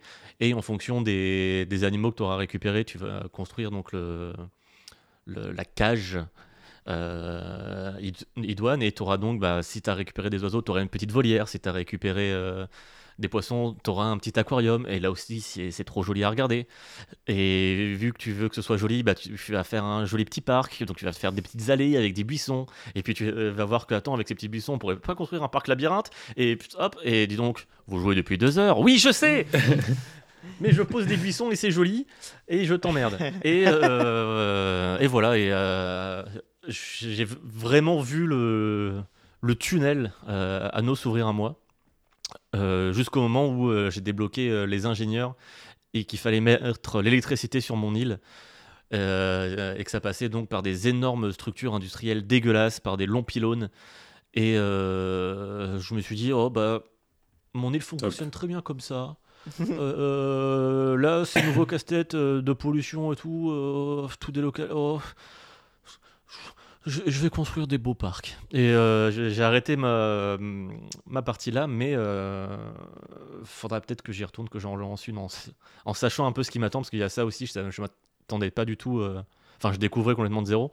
Mm. Et euh, comme le village dans The Legend of Zelda Tears of the Kingdom, je découvrais de zéro. Ah oui. Ah Et oui. Et oui. Et euh, du coup, au moment où il fallait mettre euh, l'électricité et les trains euh, sur l'île, bah, euh, elle n'était pas du tout prête. Euh, il fallait que je bouge tout et tout, et j'ai eu la giga flemme. Et euh, il aurait fallu que je délocalise plein de trucs aussi, et j'ai eu la giga flemme de... parce que je, bah, je m'étais mal pris. Mais peut-être qu'un jour, je m'y remettrai et... et je ferai ça un peu mieux. Ouais, c'est une nouvelle, euh, une nouvelle dimension au casse-tête, quoi. Une fois que. Ouais, ouais, quand ouais. tu passes Et, les euh, et vu que bah, j'avais déjà. euh, Enfin, j'étais en courbe d'apprentissage, en courbe d'apprentissage, et celle-là m'a fait. Oh, là, non, j'ai déjà passé beaucoup de Pas de temps suite. euh, à, tout, euh, à, tout, à tout apprendre. Peut-être qu'en m'y relançant avec un début que je connais un peu plus, avec lequel je suis un Mm. peu plus familier. euh, cette nouvelle étape-là, ça sera la première que je vais rencontrer, le, le premier mur que je vais rencontrer, je serai peut-être un peu plus près. Euh, en sachant qu'Anno 1800 a beaucoup de DLC. Et il y en a pas, pas mal qui ont l'air euh, assez sympas, notamment bah, pour le, le zoo, etc. Mais il y a, y a Euh, 4 season pass. hein. Chaque année, ils ont sorti pass, un ouais. season pass. Donc le jeu, voilà, bah, quand même. euh, C'est un, il vit c'est au un long peu la méthode hein. paradoxe, mais, euh, mais là c'est fini, je crois. Je crois qu'ils ont fini. Je crois que Ouais, c'est le dernier. pass, c'était le euh, dernier. Mais du coup, ça, datait, ça date de l'an dernier. Le- Ouais, la fin. Euh, et moi, la, la version que j'ai, euh, il y a quelques euh, DLC. Il y a le premier Season Pass et quelques DLC du deuxième. Euh, Il y a notamment un DLC qui fait un peu euh, débat dans la commu, chez les anoholiques, comme ils s'appellent. Euh, euh, c'est il y a un DLC où tu as en gros une, une immense, euh, enfin une map immense euh, pour construire une gigantesque, une gigantesque ville. Ce qui est un- déjà un peu antinomique avec la- le principe même du jeu qui est Mm. bah, de- d'optimiser son espace et de gérer ses routes et tout avec ses petites îles. Et ce qui fait enc- encore plus débat, c'est que cette immense map, elle est euh, faite à la main. Et du coup, bah, il y a en, en gros qu'une ou deux manières optimisées Mm. de la créer et de, de la construire. Et euh, sur, le, euh, sur le Reddit d'Anno, tu as plein de gens qui postent des photos de leur, euh, de leur ville, de leur création et tout. Tu as plein de trucs trop jolis, tu as des trucs un peu mignons, un peu originaux et tout. Et sur cette map-là, bah, Bah, tous ressemblent un petit peu. D'autant que aussi bah, les designs des bâtiments de Anno, même s'ils varient un, un petit peu, ils sont pas forcément faits pour euh, s'étendre à perte de vue. Enfin, quand tu as des logements à perte de vue, bah, au final, ça ressemble juste à la banlieue de Los Angeles et c'est dégueulasse. Alors que ce qui est intéressant, justement, c'est de- de voir aussi tes petits secteurs, de les redistribuer et tout. Et du coup, ça. C'est à la fois euh, sympa pour le côté bac à sable, en mode vas-y, je vais me lancer dans plein de trucs et en même temps euh, un peu antinomique avec les principes même du jeu. Et même moi, quand je me suis dit, vas-y, je vais me lancer de là-dedans pour voir, bah, en fait, tu sais pas quoi faire de tout ce- cet espace, c'est dur de planifier là-dedans. Enfin, c'est aussi un peu le bordel. Euh, donc, je... ça m'a. Bon, je sais pas trop quoi en penser, mais. Eh oui, c'est le là. manque de contraintes. Et on sait que de la C'est contrainte. ça, De et la contrainte. mais la con- Bah, euh, Anno, c'est vraiment ça. C'est t'es contraint et comment t'essayes de, euh, de faire un truc joli et pas trop chiant en, en esquivant ces contraintes. Quoi. Et pour le coup, euh, bah, euh, Anno m'a donné beaucoup plus de feedback, de feedback positif que Medieval Dynasty parce que bah, il y a plus de petites étapes. Tu réussis. euh, en plus, c'est c'est très snappy quand tu poses un immeuble, euh, quand tu poses un bâtiment, paf, il se construit, directement. Tu vas le voir euh, prendre vie, s'animer. Euh, la musique est ultra cool. Le jeu est super beau. Tu as un cycle jour-nuit. qui, qui rend très très bien. Il y, a- vraiment ce côté jeu aquarium qui, qui marche très très bien. Et tu as tout le temps, tout le temps, tu as un petit défi, un petit hop, où est-ce que je vais placer ça, quel est le plus optimal, tac tac. Tu poses ton truc euh, tout carré, tout joli, qui rentre bien dans ton coin de route. Hop, tu fais une petite vue panoramique sur ta ville, tu, tu vois ton église au loin, tu vois des oiseaux qui passent, la petite musique, les bateaux qui passent, la mer. Et t'es content. Et pour le coup, ça a été une superbe découverte. euh, Je m'attendais pas à autant accrocher. Et donc, euh, bah, j'ai un peu hâte aussi de me lancer dans des city builders un peu plus, euh, un peu plus pas velus, mais un peu plus euh, complexes. Je pense bah, à First Frontier, le jeu de Create Entertainment, donc les développeurs de Grim Dawn, le hack and slash euh, au nom d'item formidable,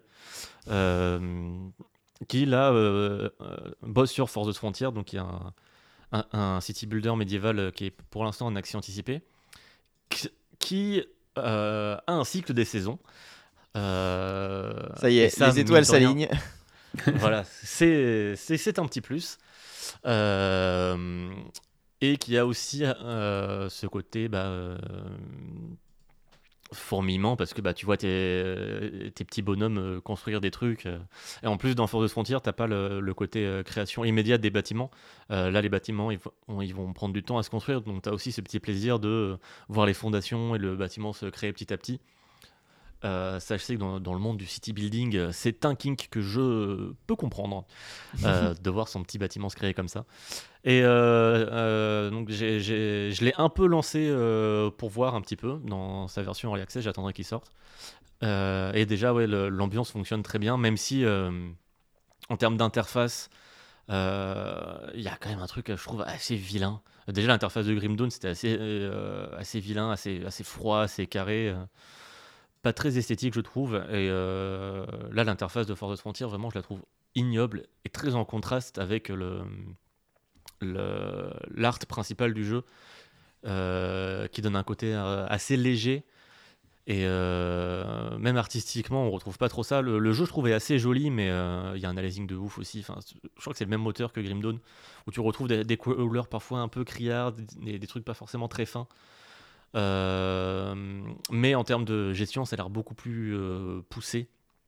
Euh, et à plus petite échelle aussi, c'est ça aussi qui est intéressant par rapport à, à, où l'intérêt, ça va être au bout d'un moment d'avoir des vraies gros- grosses villes. Il y a même un DLC où il y a des gratte-ciel et tout. Là, Force of Frontier, bah, ça va être juste ta petite bourgade médiévale que tu vas faire évoluer. Et euh, le maximum, bah, ça va être, tu auras des maisons en briques avec des tuiles, quoi. Et euh, ça va pas aller beaucoup plus, beaucoup plus loin. Tu vas pas avoir des, des trucs immenses. Et, euh, mais par contre, bah, tu vas gérer euh, les déplacements de euh, chaque ouvrier, etc. Donc, ça va être euh, un autre type de plaisir, mais euh, ouais, le, le petit plaisir euh, aquarium, je, je le trouve et, euh, et je, ça me tente bien. Ça me tente bien, comme bah, le, le, le jeu sur le dos d'une tortue, là, euh, The Wandering Village, euh, qui avait l'air très joli.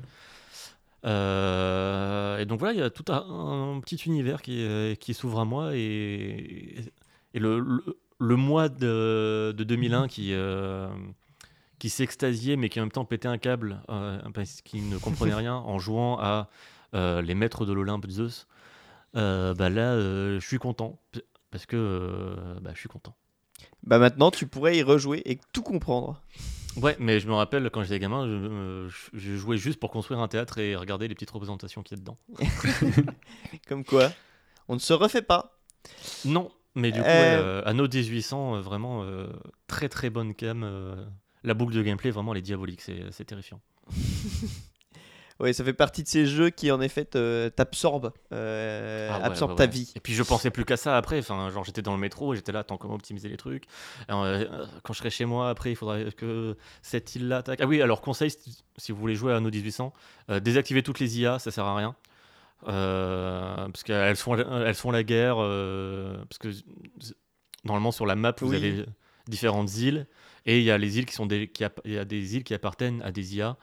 Et c'est juste, elles vont se faire la guerre, elles vont vous déclarer la guerre, ça va vous emmerder. euh, Vous allez avoir des alertes tout le temps, C'est machin. un euh, frein, c'est un frein euh, plus Mm. qu'autre chose. Ouais, et c'est- relou et ça vous empêche, vous, de. euh, ça- si vous devez aller euh, prendre possession d'une île, il faudra faire la guerre et euh, la guerre dans un eau, vraiment, euh, c'est chiant, on s'emmerde. Euh, donc, vraiment, désactiver euh, les IA, toutes les îles seront, seront là pour vous. Et euh, juste, voilà, faites votre petit continent, faites votre petit archipel. Et normalement, euh, Farthest Frontier devrait sortir cet été. Ah, Ils avaient annoncé euh, euh, Bah, entre sorti 9 l'été et, et dernier, 12 ils avaient mois. un un C'est ouais. ça, il est sorti en, en août de l'année dernière et ils annonçaient entre 9 et 12 mois d'accès anticipé. Oh, Normalement, à la fin de l'année, c'est ok. Si, Bah je- là, après, je sais pas comment version passé Grim Dawn, par 0.8 exemple. point quelque chose, mais euh, Donc euh, Ça- voilà, ça arrive. si s'ils respectent ce qui ce qu'ils avaient dit à la base, ça devrait pas tarder. Euh, bah voilà, merci beaucoup euh, mais DL. avec euh, grand plaisir. Par Merci contre, bien. euh, Victoria, jamais. hein. À Victoria, c'est un c'est un prochain, autre stade prochain et t'as pas du tout le côté aquarium. Alors, Victoria. Alors en fait, euh, j'adore j'ai euh, découvert gérer la monnaie, les impôts. Euh. ah c'est c'est un autre délire. Là, c'est vraiment du full curseur, full petit chiffre. Mais euh, j'ai essayé Victoria 3. Bah, il y a ça des justement. que- il y a des problèmes. Mais euh, c'est quand même très très bien. Après, C'est c'est- Voilà, ça aussi que, que j'ai aimé dans Anno, c'est que t'es jamais emmerdé par le- l'aspect monétaire. Euh, t'as pas ce côté, euh, t'as plus ass- assez d'argent ou tu perds trop d'argent, donc il faut te faire des prêts, etc. Qui peut, peut être un peu un frein à la progression euh, dans certains city builders. Là, Anno, c'est vraiment un, un jeu où limite j'ai joué vraiment en mode créatif euh, bac à sable et ça marchait très bien alors que c'était bah, juste euh, une campagne. Bah, après, je joue en Mm. facile avec une campagne de base, etc. Mais euh, vraiment, aucune raison d'être angoissé, de se stresser, de oh là là, je manque de thunes, je manque de ressources, je manque de. Non, bac à sable, construction, euh, tout est beau. Ouais, mais c'est ah bah, un, bon moyen de, de se faire plaisir sur le, sur le jeu. Ouais, ouais, ouais, de ouf. Et du coup, Euh. là, p- puisqu'on parlait de, de jeux anticipés, je, jette un- je garde un œil sur euh, Stranded Alien Dawn, qui est sorti d'accès anticipé, et euh, qui lui se présente plutôt comme un mini Rimworld, euh, mais en 3D, euh, assez joli, où tu gères une petite colonie. Euh. Mais là aussi, tu euh, peux leur construire un beau petit potager, des belles petites terrasses. euh, euh, ça va peut-être y passer, Et- ça. Et est-ce qu'ils peuvent devenir fanatiques comme dans Rimworld? Je sais pas. euh... Rimworld, excellent aussi, un jeu de gestion. euh, Là, en termes de trucs touffus, euh, Ah ouais, ouais. Et en termes de plaisir visuel, on n'y est pas non plus. hein. En termes de plaisir visuel, on n'y est pas. Par contre, euh, en termes d'histoire que le jeu euh, vous fait vivre, c'est incroyable. Oui. Et Stranded Alien Dawn a a l'air d'avoir un peu de ça, ce côté euh, Rimworld, mais un peu plus léger, en plus joli, donc ça peut être une bien bonne porte d'entrée euh, pour ce genre de jeu. Ouais. Vraiment, dans, dans trois mois, je vous parle de Dwarf Fortress. euh, Et c'est ce que j'allais dire. hein. Bientôt Dwarf Fortress, c'est parti. Alors, euh, j'ai désactivé les graphismes. J'ai pris la vieille version euh, c'est bien- elle, est Oui, elle bien hein. plus lisible. J'optimise tout. euh, j'ai acheté un disque dur externe juste pour mes fichiers Excel d'optimisation. non, non, non, j'ai- joué pour la créativité, la création et voir des, des petits gens se promener. Et c'est pour ça que que- qu'Anno 1800 m'a bien satisfait. Tout à fait. Euh, ça se comprend. Ça se comprend parce que ouais, le, le jeu a vraiment. Tu peux vraiment passer des heures à juste le regarder. Ah Merci beaucoup, DL. Ça fait toujours plaisir de te, de te voir découvrir, de t'ouvrir à de, Bah, moi aussi, de je nouveaux horizons.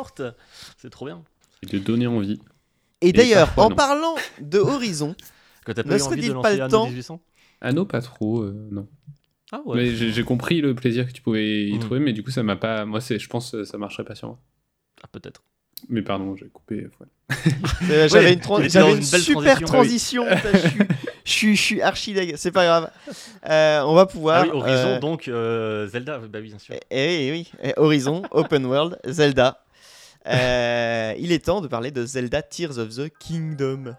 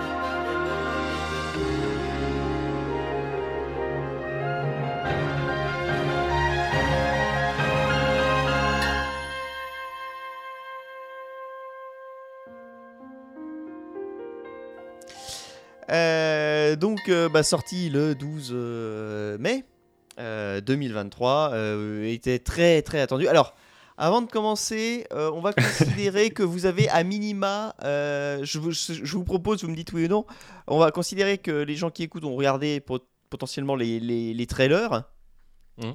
et euh, on va, je dirais, spoiler entre guillemets les mécaniques principales du jeu, les pouvoirs Les principaux, pouvoirs, les, ouais, les oui, quatre, les pouvoirs quatre pouvoirs. Hmm. Euh, parce que bah comme Bah, c'est des c'est- trucs qui ont été pas mal présentés montré dans le euh, trait dans voilà ça a été présenté euh, voilà donc euh, à Toi, part t'as si eu la un surprise que t'as fait le Media Blackout, mais. euh, voilà moi j'ai réussi j'ai réussi euh, malgré tout à être trop surpris et trop content mais euh, mais ce ne fut pas une mince affaire Euh, du coup Zelda euh, Tears of the Kingdom la suite officielle de Breath of the Wild c'est le premier Zelda qui est une vraie suite Euh, avant Majora. on pouvait Majora's Mask alors oui et non parce que il y a aucun lien avec euh, Ocarina of Time en fait Les liens sont pas faits, mais oui, enfin. Euh, le- le- tu, tu- tu peux le considérer que totalement indépendamment. euh, t'es- Même peut-être tout le monde dit oui, euh, Link au début de Majora's Mask cherche Navi. On, on peut se dire ça, mais au Y a final. pas un truc avec euh, le Link's Awakening aussi? Non. Ah si, non, il y a euh, A Link Between euh, Worlds, c'est Ah pas oui, la A suite Link de Between Link to the. Past?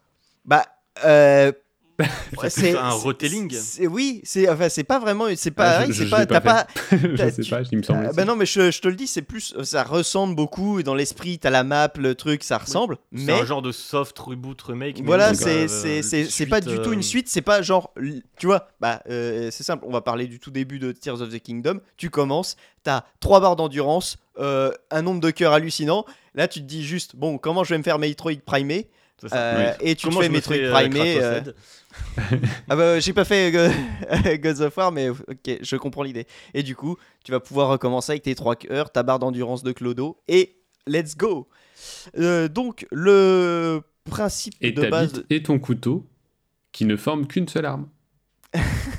si tu le souhaites. C'est vrai. Ah Mon dieu Euh, Gain de bref, durabilité. le, le principe de base est simple.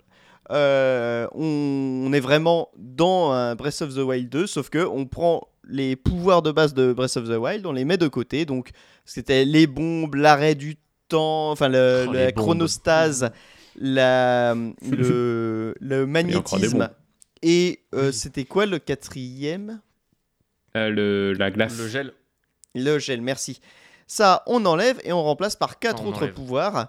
Euh, ces On autres pouvoirs sont euh, l'amalgame, donc la possibilité de fusionner euh, armes et boucliers avec à peu près tout et n'importe quoi pour euh, les améliorer, leur donner des nouvelles propriétés et euh, tout ça. Il y a l'infiltration qui vous permet de vous téléporter euh, au-dessus de vous, Ah, ça s'appelle comme ça?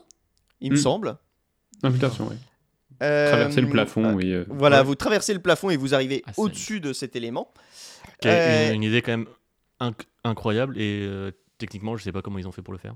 Enfin, globalement, on pourra dire ça, ça toutes les 10 minutes. euh, Oui. Techniquement, je sais pas comment ils ont fait pour le faire, mais.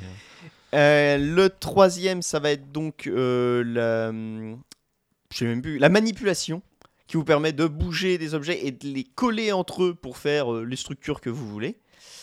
Euh, et euh, le quatrième, c'est ah oui le remontage dans, dans le temps, euh, qui bah donc vous ciblez un objet et il va faire son itinéraire, se déplacer à l'envers de ce qu'il a fait juste avant. Ça, c'est les quatre 10, nouvelles 15 mécaniques. dernières secondes à peu près. Ouais, voilà, c'est ça. Qui donc bah, change.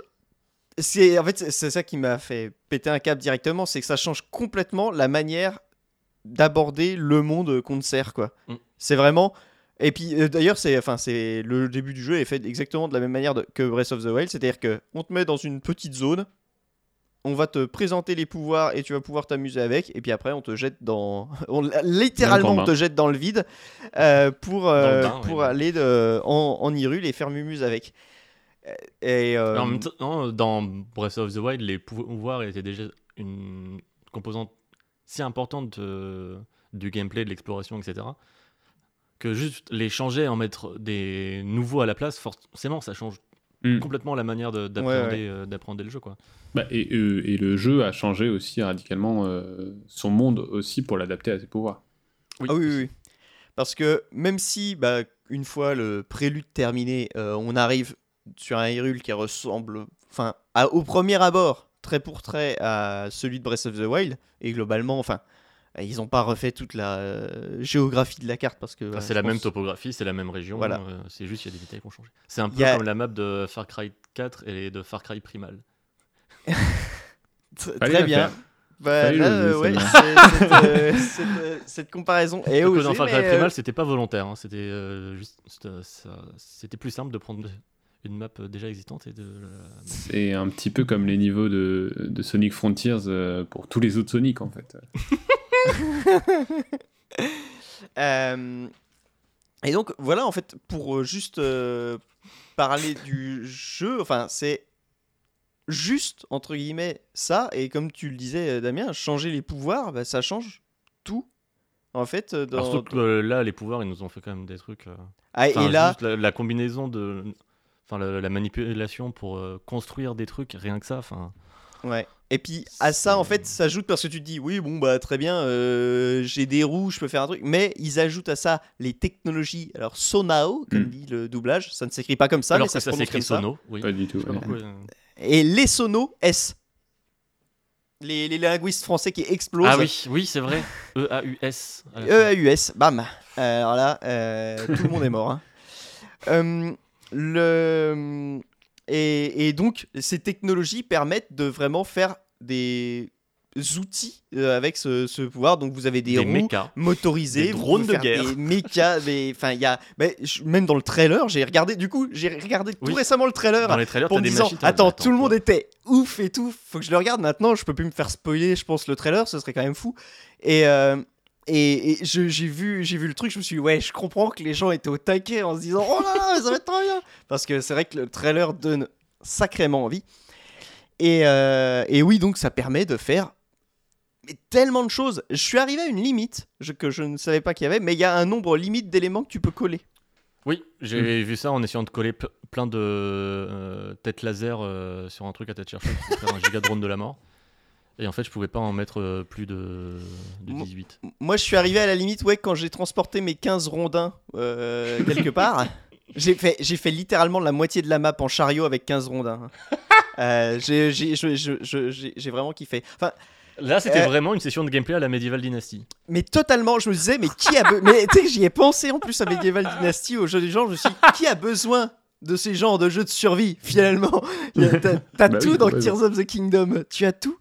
Et, euh, et donc voilà, comme, euh, comme, bah, comme tu le dis, Damien, ces nouveaux pouvoirs, Mais 100%, il y a des gens qui vont se construire des villages euh, c'est. Ah oui, oui. map, en fait, genre. Euh, tu, tu Minas peux Tirith vraiment, dans Tears of the Kingdom. Waouh, tu bon peux courage. vraiment tout faire. Tu peux, euh, enfin, tu peux vraiment faire énormément de choses. Et euh, plus ça va, plus tu vas débloquer des nouveaux éléments, des petits modules euh, Sonao, Mm. euh, genre, bah, enfin, la- le premier où là tu te dis, d'accord, ça va être n'importe quoi, c'est euh, le gouvernail. Où avant t'es un peu limité par euh, aller tout droit quand tu fais tes véhicules et tout. Et là tu vois le Mm. gouvernail où tu fais, ok, il y a un truc pour tout contrôler. euh, les possibilités sont infinies. Adieu. je peux faire une moto. Je peux faire un aircraft. Ouais, ouais. Non, mais c'est. Enfin voilà, et puis j'en découvre encore maintenant. hein, là, J'ai j'ai découvert Ouais. des trucs qui fait Oh mon dieu Euh, surtout, en plus, euh, il y a des trucs qui sont très bien faits euh, où euh, t'as des sanctuaires qui te font les découvrir. Oui.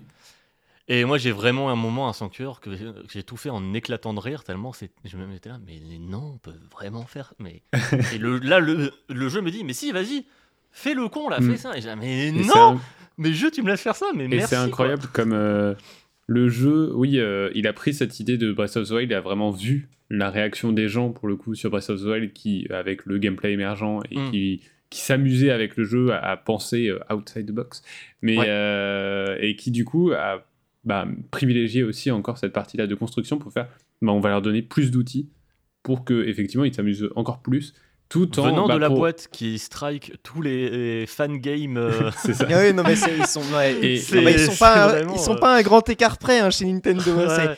Et Vous ferez ce que vous voulez, mais c'est avec nos jeux et vous nous donnerez de l'argent pour ça.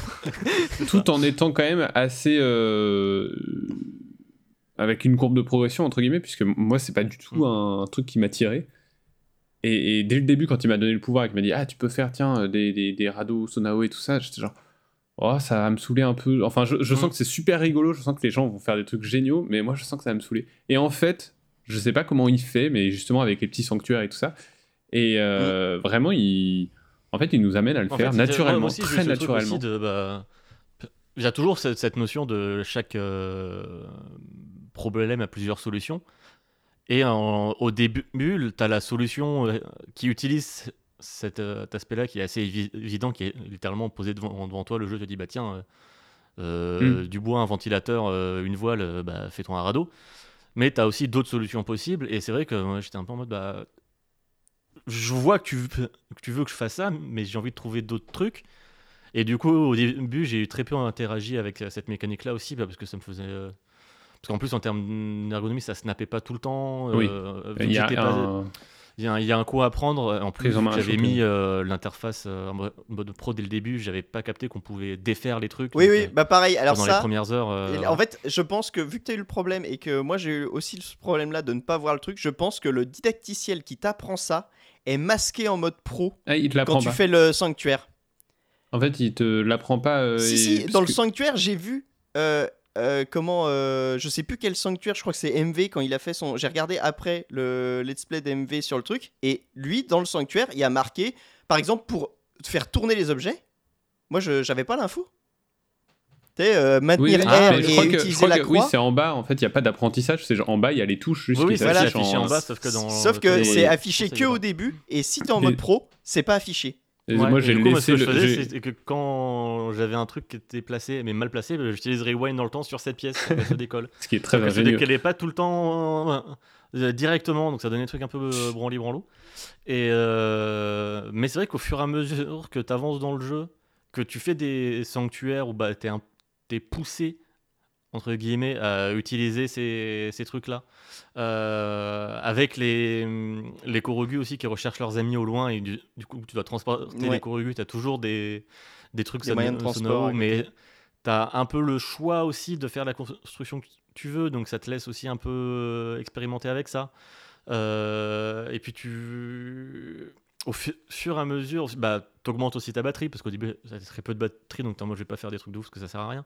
Et en fait, au fur et à mesure, dans le jeu, t'as plein de petits aperçus de Ah, il y a peut-être un truc là, peut-être un truc là. Hmm. Et, et au fur et à mesure, tu as de plus en plus envie euh, de t'en servir parce, que- parce que ça va, ça va être, pas être comme dans le prélude où c'est en mode euh, bah, va de l'autre côté.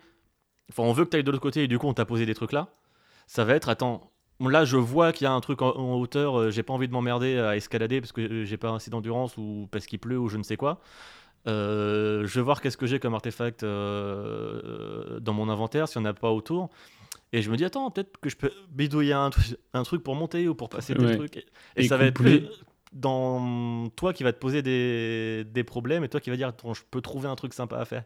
Et Et en général, tu vas te chier pendant euh, une ou deux heures, ton Oui, truc, il- voilà. il, va pas du tout marcher. Et au bout d'un moment, tu vas comprendre et ça va Hmm.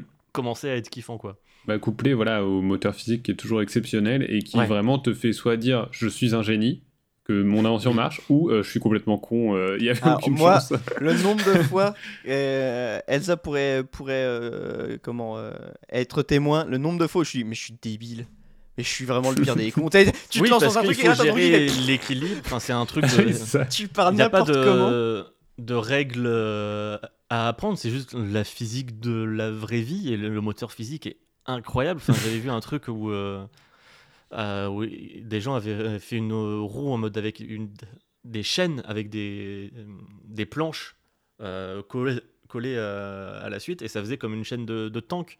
Et ça marchait, euh, ça marchait. Alors que euh, en termes de réaction physique qui se passe, d'objets qui, int- qui interagissent ensemble et tout, mais comment ça tourne sur un, hardware de téléphone portable, genre euh, mais euh, c'est c'est c'est ce que je m'étais dit tu sais quand ils avaient annoncé le jeu qu'ils avaient dit c'est la suite de Breath of the Wild je me suis dit, de toute façon ils pouvaient pas euh, avoir bossé autant de temps sur le moteur de Breath of the Wild qui bah à l'époque tu sais à l'époque de- on disait de Breath of the Wild les gens les gens se partagent tout ce qu'ils peuvent faire dans le jeu et pas Mm. euh, les limitations du jeu tu sais c'est comme si le jeu n'avait aucune limite Mm. et là c'est Ah genre si, il y a le village c'est des limites. C'est le, c'est le, le curseur, c'était le même curseur, ils ont fait hop, ils l'ont monté encore euh, parce que bah, ils ont augmenté le nombre de possibilités que, de trucs qu'on peut faire. Et là où je trouve que le jeu fait du coup, c'est, est encore plus une amélioration de Breath of the Wild, c'est justement ce que tu disais, les sanctuaires qui, dans Breath of Mm. the Wild, il y avait des énigmes cool et il y en avait pas, quand même très peu dont tu te rappelles. euh, à part ceux où t'as triché et euh, t'étais content parce que tu te dis j'ai eu le jeu, tu vois. Euh, mais euh, il y en avait très peu dont tu te rappelles. Là, je vais pas dire qu'on s'en rappelle, encore que certains on peut s'en rappeler, mais surtout, ils ont une vraie utilité, comme tu le disais, pour apprendre, à, tu sais, Mm. pour te dire si, si, tu peux le faire ça Oui. aussi. Et ils sont Oui, parce qu'il y toujours a super beaucoup bien construits. de choses euh, à t'apprendre parce qu'au final, certes, il y a toujours euh, que entre guillemets quatre pouvoirs, mais en fait, chaque euh, artefact Sonao à lui, a- c'est- c'est comme si c'était un pouvoir en plus. ouais. Donc il y a euh, d'autres Oui. manières d'interagir avec, etc. Euh, Entre eux, ils interagissent entre eux, ça interagit avec les pouvoirs, il y a toujours le moteur chimique et tout. Et du coup, ouais, chaque sanctuaire, euh, en fait, il va te un peu te débloquer ton esprit. Oui, Et- t'apprends un nouveau truc et t'es genre Ouais, ah attends mais il y a des ça. objets comme ça je sais pas ce que c'est et Mm. ah ok compris. Et à partir de là, euh, oui, tu vas trouver plein d'objets comme ça et tu vas, ça va changer toute ta vision de, tes constructions. Quoi. Un, un truc que le jeu m'a appris et que j'ai vu après dans le trailer, c'est le coup de la roquette sur le bouclier. Euh, ça, Ah, ça, pour euh, le tu- de vois, il n'y a pas de sanctuaire. Jamais je tente de mettre une roquette sur mon bouclier. Je vois pas l'intérêt, tu vois. Et, euh, et du coup, à un moment, t'as un sanctuaire qui me. Genre, je, je sais plus comment il m'a fait comprendre le truc, mais du coup, j'ai fait, bah attends. Ah, mais si Je crois que c'est un, c'est un mob qui avait une roquette sur son bouclier. Tu vois, Et du coup, Ah je oui, fais, parce qu'il y a je fais, ça aussi. Il y a des, ça fait- ça des fait- mobs qui, qui ça fait utilisent quoi, ce du pouvoir coup? d'amalgame je là pour prends le bouclier, je fais, et je décolle, là, je fais, what euh, euh, Et enfin, ça- et, et bah, c'est ce, ce que tu disais, euh, enfin, euh, même les pouvoirs qui nous ont enlevés, genre par exemple les bombes, euh, machin, bah là, ils nous ont remis les. Alors ça s'appelle plus les choupetteurs, mais c'est les choupetteurs d'Ocarina of Time, hein, c'est le même design, euh, c'est les choupetteurs. Oui, c'est des fleurs bombes quoi. Euh, tout en euh, euh, rajoutant en plus en te disant tiens tiens mais avec l'amalgame euh, tu peux faire ce truc euh, de mettre une bombe sur un, sur ta flèche Hmm. bah let's go Sur du coup tu n'as plus tu n'as plus- Ah oui, euh, j'ai vu, euh, Ah oui, après. euh, le, le, le- comment ou mettre un ressort hein, sur ton bouclier Oui, hein, pour, le euh, ressort, l'ai même pas fait rigolo. exprès, mais moi je voulais juste attendre un petit Ah. rebord un peu plus haut et j'avais un bouclier avec un ressort parce que j'avais ramassé sur un ennemi et j'ai voulu faire tu sais, la technique du, du, du petit saut un peu plus haut en, en faisant la glissade et j'ai décollé. Genre, ah oui, ça a bien marché, oui. Eh ben, moi je suis mort comme ça Je me Ah. suis dit, tiens, ça fait quoi? J'avais mon, bouclier à ressort, ça m'éclatait trop parce que quand tu mets les ennemis en opposition, ils font blablabla, ils sont Et éjectés, oui, tu vois. Et je, je me dis, tiens, je vais, je vais essayer le, le, le surf bouclier comme ça. Je surfe, je fais Ah Et t'es tellement surpris euh, par le décollage que j'ai pas remis la paravoile, je me suis éclaté au sol, j'avais très peu de cœur, donc euh, fin. Là, tu fais Ça, c'est une mort débile.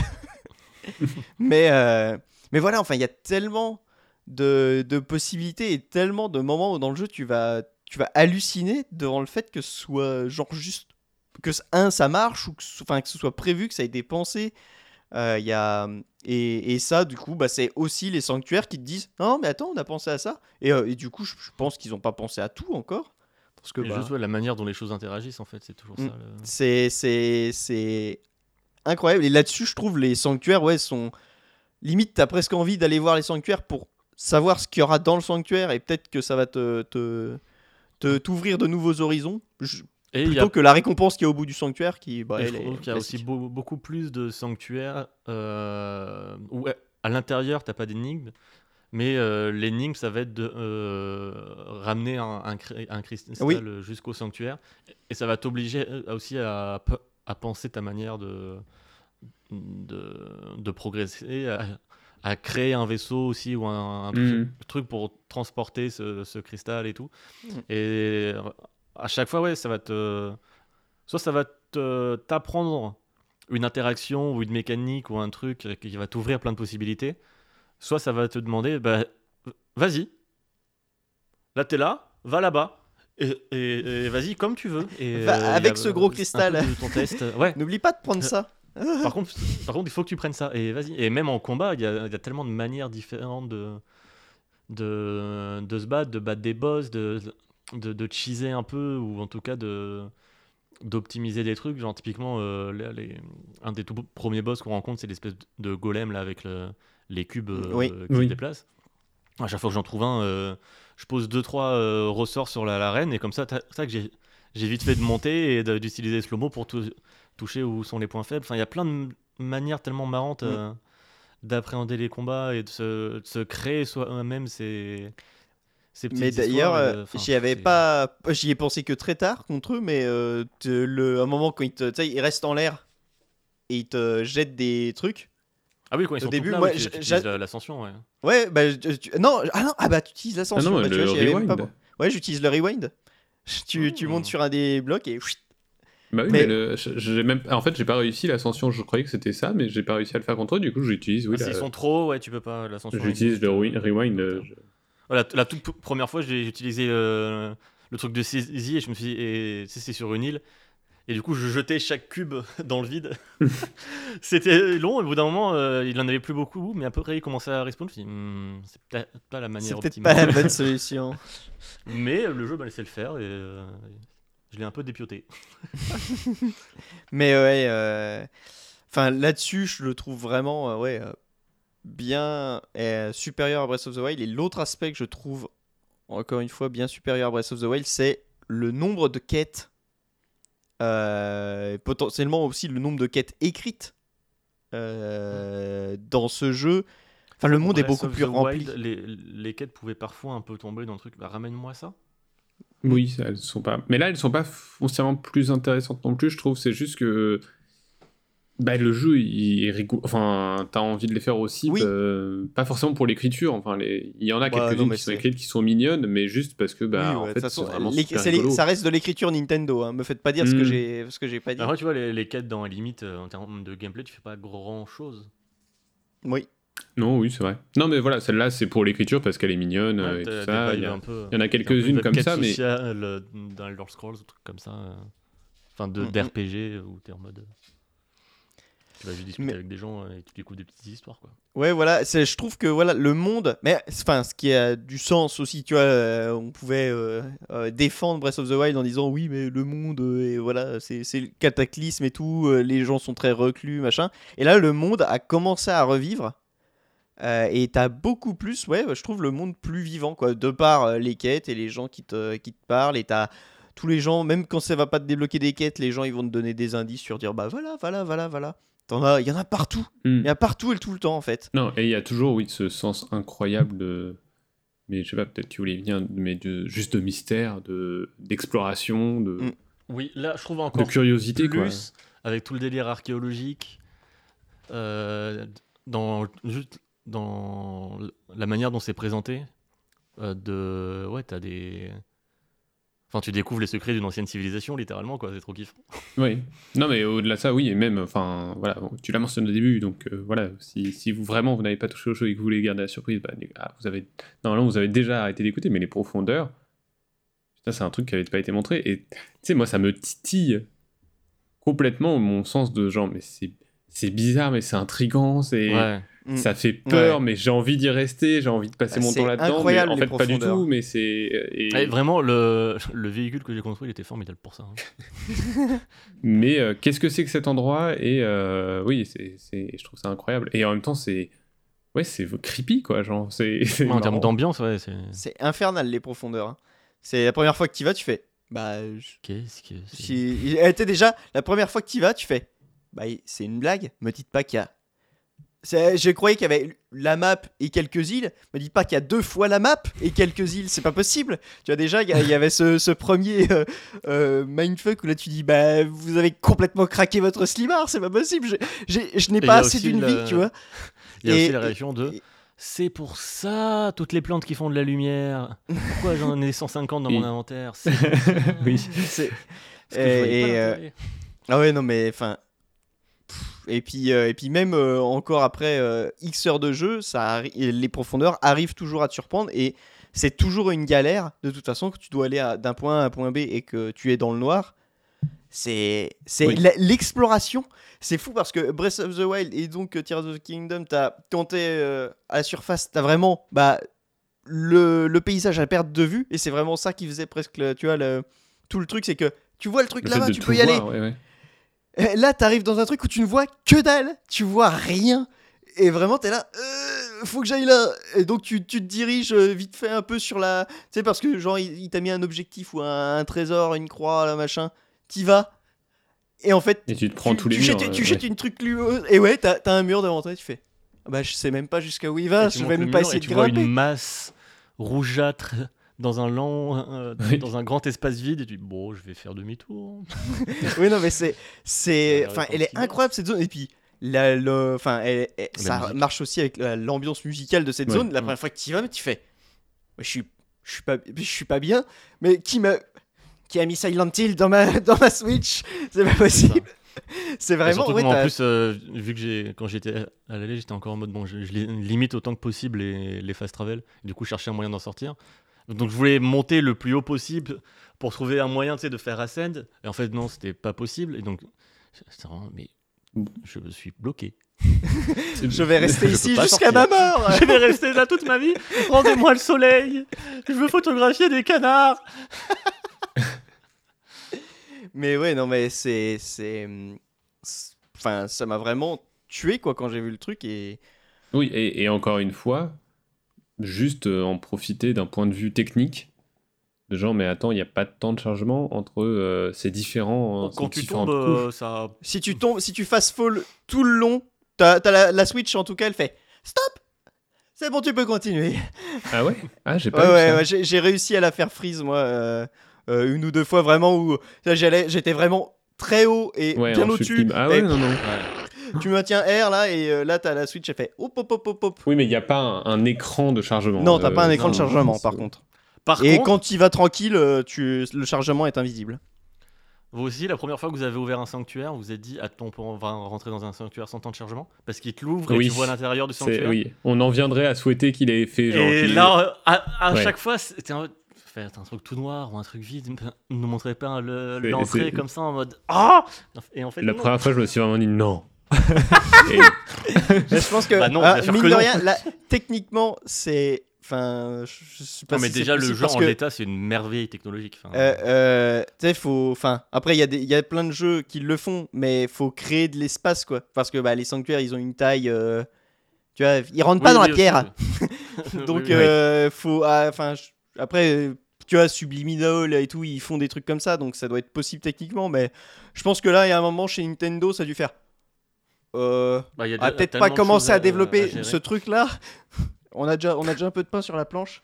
Ouais, moi, ça me rend ouf les gens qui sont en mode. euh, Enfin, qui descendent le jeu parce que techniquement il est pas au point alors que. Dans quel, quel jeu t'as autant de.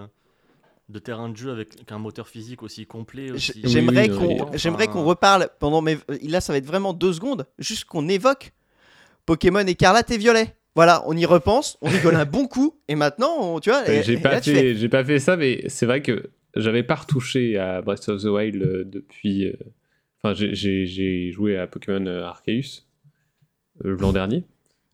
Après Breath of the Wild, et c'est vrai que j'avais trouvé ça sympathique, ces maps et tout ça. Et vraiment, là, j'arrête pas de me dire, putain, là, il fait pitié. Quoi. ah, mais c'est. C'est la oui, première map du jeu que je trouvais était la meilleure avec sa petite plaine au milieu là. Et je suis vraiment en mode ouais non ça fait pitié. L'enfant malade. Quand tu vas voir les, les jeux qui euh, utilisent autant euh, la physique ou quoi, ça va être des, des jeux comme Besiege où bah, tu es dans un truc blanc et tu as littéralement juste la, Oui. la construction de ton truc physique. Ou, ou comme un Teardown qui va utiliser les voxels pour pouvoir faire ça. Enfin là, le fait que tu toute cette physique, toutes ces in- interactions, ces changements d'état, d'éléments, de, et que tout fonctionne autant. Et en plus, par rapport à Breath of, par rapport à Breath of the Wild, ils ont vachement agrandi aussi la, la distance d'affichage, enfin Mm. enfin, pas d'affichage du coup, mais de, de présence Ouais, euh, de réalité des dans objets. le monde des objets, pour que bah, quand tu te promènes avec ton petit véhicule, tu puisses quand même euh, sortir et revenir. Euh, même si, euh, grosse frustration que tu puisses pas les sauvegarder, genre quand, quand tu Ouais. quand expérimentes et que ton truc se pète la gueule à cause d'un détail, tu es obligé de tout redémarrer, c'est ultra frustrant. Ou quand tu te promènes avec un véhicule, tu rentres dans un sanctuaire, tu ressors, tu dois le refaire.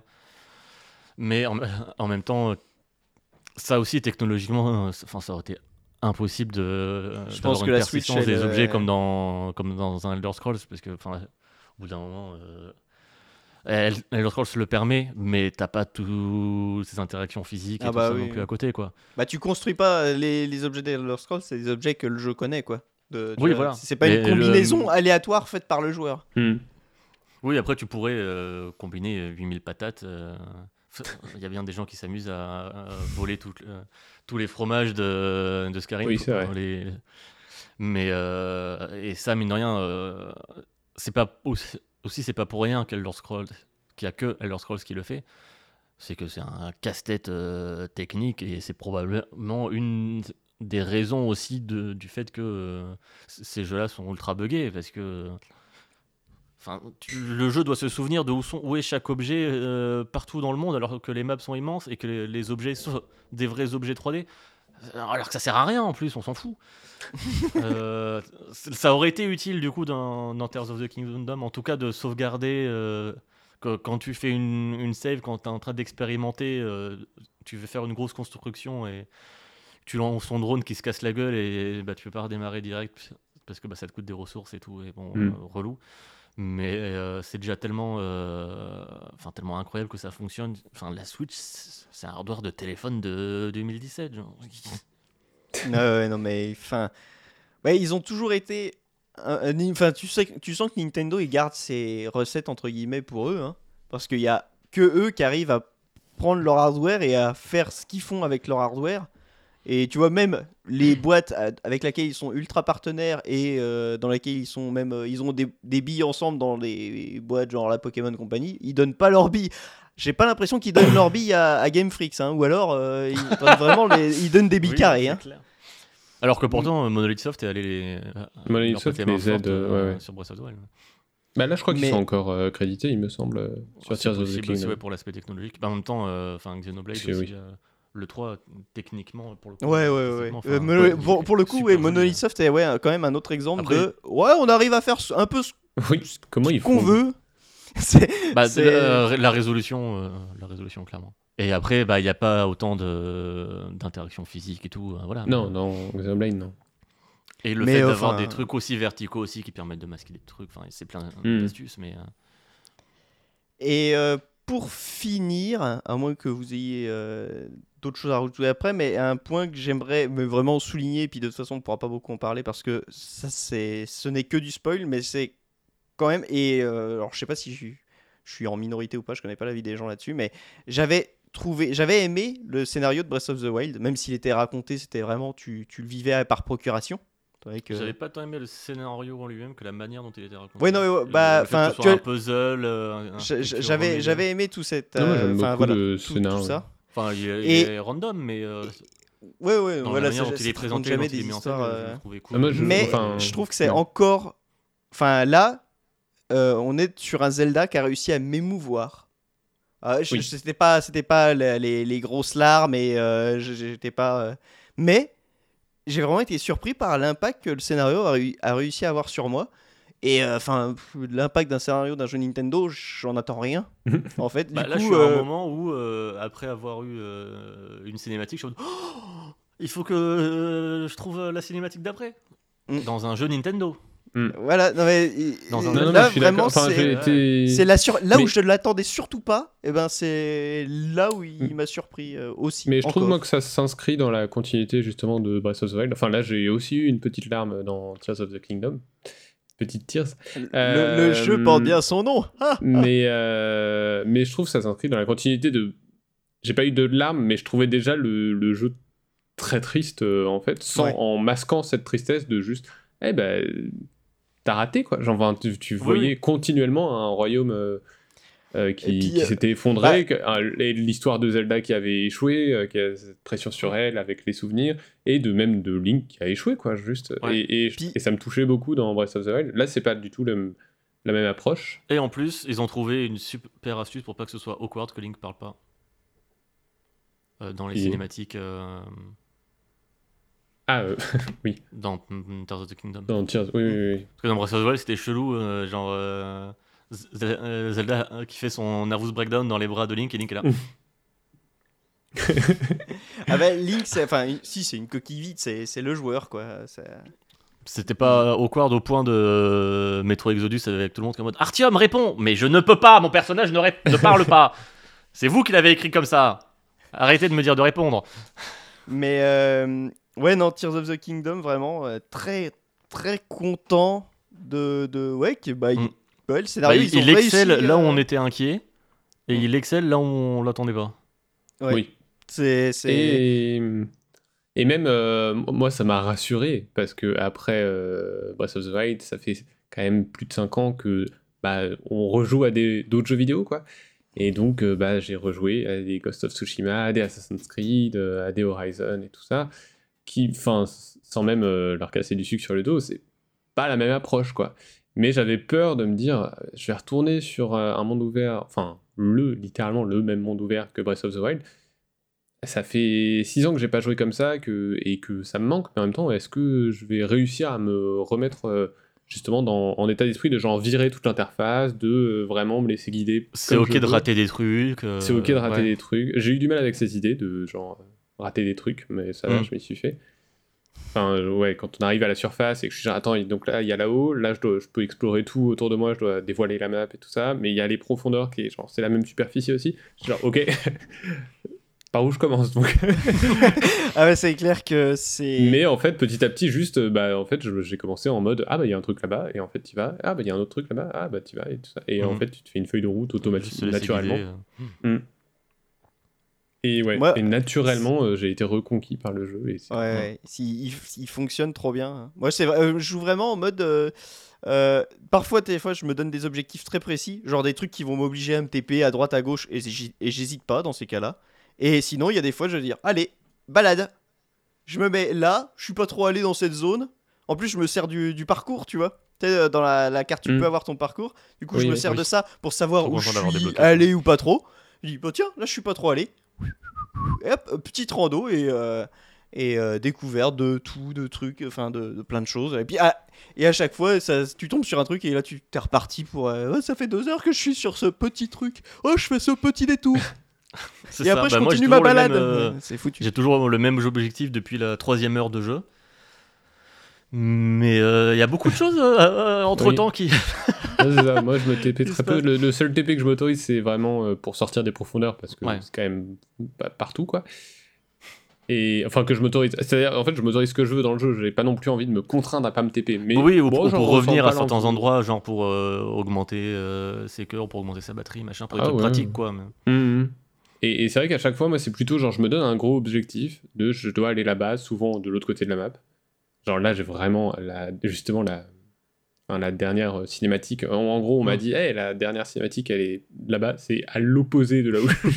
du coup, je me suis dit, ok, c'est mon prochain objectif, sauf que je dois traverser la map et je sais que j'en ai pour euh, encore 12 heures en fait, minimum. Mais c'est ça aussi qui est, qui est ouf dans. C'était déjà le cas hein, dans Breath of the Wild, mais ils ont réussi à rendre intéressant, voire même le plus intéressant, le truc qui est le moins intéressant dans tout le reste des open, des open world, c'est aller d'un point A à un point B. Oui. Et, et- parce que dans tous les jeux, euh, dans tous les autres jeux, aller d'un point A à un point B, bah, tu t'emmerdes. Tu bouges le stick en avant et c'est tout.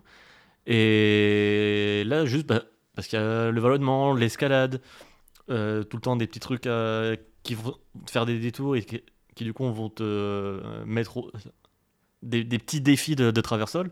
Ça, t'as pas en- envie en fait de jouer en utilisant euh, Mm. les TP tout le temps quand tu vas aller à un endroit Ah ouais, ouais. Quand le jeu te dit bah, retourne là-bas, t'es en mode bah cool, je vais retraverser la map et découvrir plein de trucs. Pas en mode bon bah où est le point le plus près? Alors que dans, euh, Oui. dans Skyrim, tu joues euh, sans, sans TP, au bout d'un moment, t'en as plein le cul. Tu dois juste appuyer sur Z et d'attendre. Enfin, tu t'emmerdes quoi. C'est ça. Ouais, non, mais ils sont. Ils sont... Bah, en fait, moi, ce qui m'impressionne le plus sur euh, ce jeu, c'est que ça refonctionne en fait. Oui, c'est Vraiment, vrai. la même formule, tu te dis, bah, euh, enfin, je joue. Sais, vraiment, je l'attendais en me disant, euh, avant qu'il y ait les premiers trailers, parce que les premiers trailers avaient mis tout le monde euh, à feu et à sang, là, tout le monde était fin chaud, donc je me dis, bon, bah, enfin, apparemment, euh, ou alors ils ont très bien monté le trailer, ou alors on va y avoir des dingueries. En fait, c'est vraiment. euh, euh, oui, c'est ça que je m'étais dit. Dis ça comme ça, c'est bien. Euh, tu- vois, le, le tout premier Zelda, t'avais une base euh, de gameplay, d'exploration, de machin. Et bon, on saute Zelda 2, mais Zelda 3, c'était la même chose avec euh, des petits trucs en plus et un twist avec euh, le deuxième monde et, Mhm. euh, et tout ça. Et après, la un truc un formule peu plus Zelda, linéaire aussi quand même. c'était tout le temps un peu cette même formule et avec des petites améliorations et des twists euh, de gameplay, de, de trucs. Euh, et ils rajoutaient toujours bah, que Majora's Mask, t'as le même moteur que euh, Ocarina of Time, mais t'as cette règle des 3 jours et puis cette mécanique complètement dingue. Et euh, tu fais, ah bah en fait, c'est pas du tout le même jeu. Et tu vois, et je me disais, Breath- enfin, Tears of the Kingdom, ça va être pareil que pour Breath of the Wild. Ça va être Breath of the Wild la base et on vous rajoute un twist. qui change tout. Mm. Et ils l'ont fait et ils ont réussi et ça me fume. C'est vraiment. Mais j'étais tellement content. Tu vois, quand j'ai vu le truc, et vu les premières mécaniques que je m'étais pas spoilé, j'ai fait Oh Oh, c'est donc ça Oh oui, oui, oui, oui, oui. J'étais, mais j'étais aux anges, je me suis dit, ça va être une dinguerie et c'est une dinguerie. C'est complètement fou. Et je pense qu'il y, a- aussi le fait qu'en 6 ans, bah, en fait, euh, bah, ce qui est en- temps de développement assez court, mais. euh, enfin, euh, par rapport à l'industrie du jeu vidéo, bah, jeu aucun autre jeu n'a réussi à refaire, À rattraper à, déjà Breath of the à Wild. refaire, oui, à refaire une formule similaire, et même ceux qui l'ont pompé euh, honteusement, pour ne pas les citer, bah en fait, non, ils ont pas du tout réussi, quoi, genre, euh, Ils ont pas compris. les euh, Phoenix. Rising, euh, mes couilles, euh, je veux dire, enfin, pareil, il est, il est, il est ridicule, quoi, à côté. Mais en- ce qui est ouf, c'est que c'est vraiment des hum, philosophies de jeu, de jeux assez de, de niche, euh, des trucs indés euh, que tu trouves sur Steam. euh, Oui, oui. Genre mais des philosophies de jeu de, à la Outward ou à la Beat Siege, ou tu sais, des trucs un peu expérimentaux, ou à, à la Kenshi, tu vois, des trucs euh, ouf. ultra rugueux, ultra, la prise de risque. Elle est, elle est dingue. Parce que, tu sais, ils se sont dit, non, mais ça, on va le vendre à millions. Ouais, c'est ça. et On va, ça on, me- va, on va prendre une base de, de trucs un peu branly l'eau, mais on va mettre la Nintendo Touch de, de polish de, derrière. Ah ouais, et- ouais, c'est ça.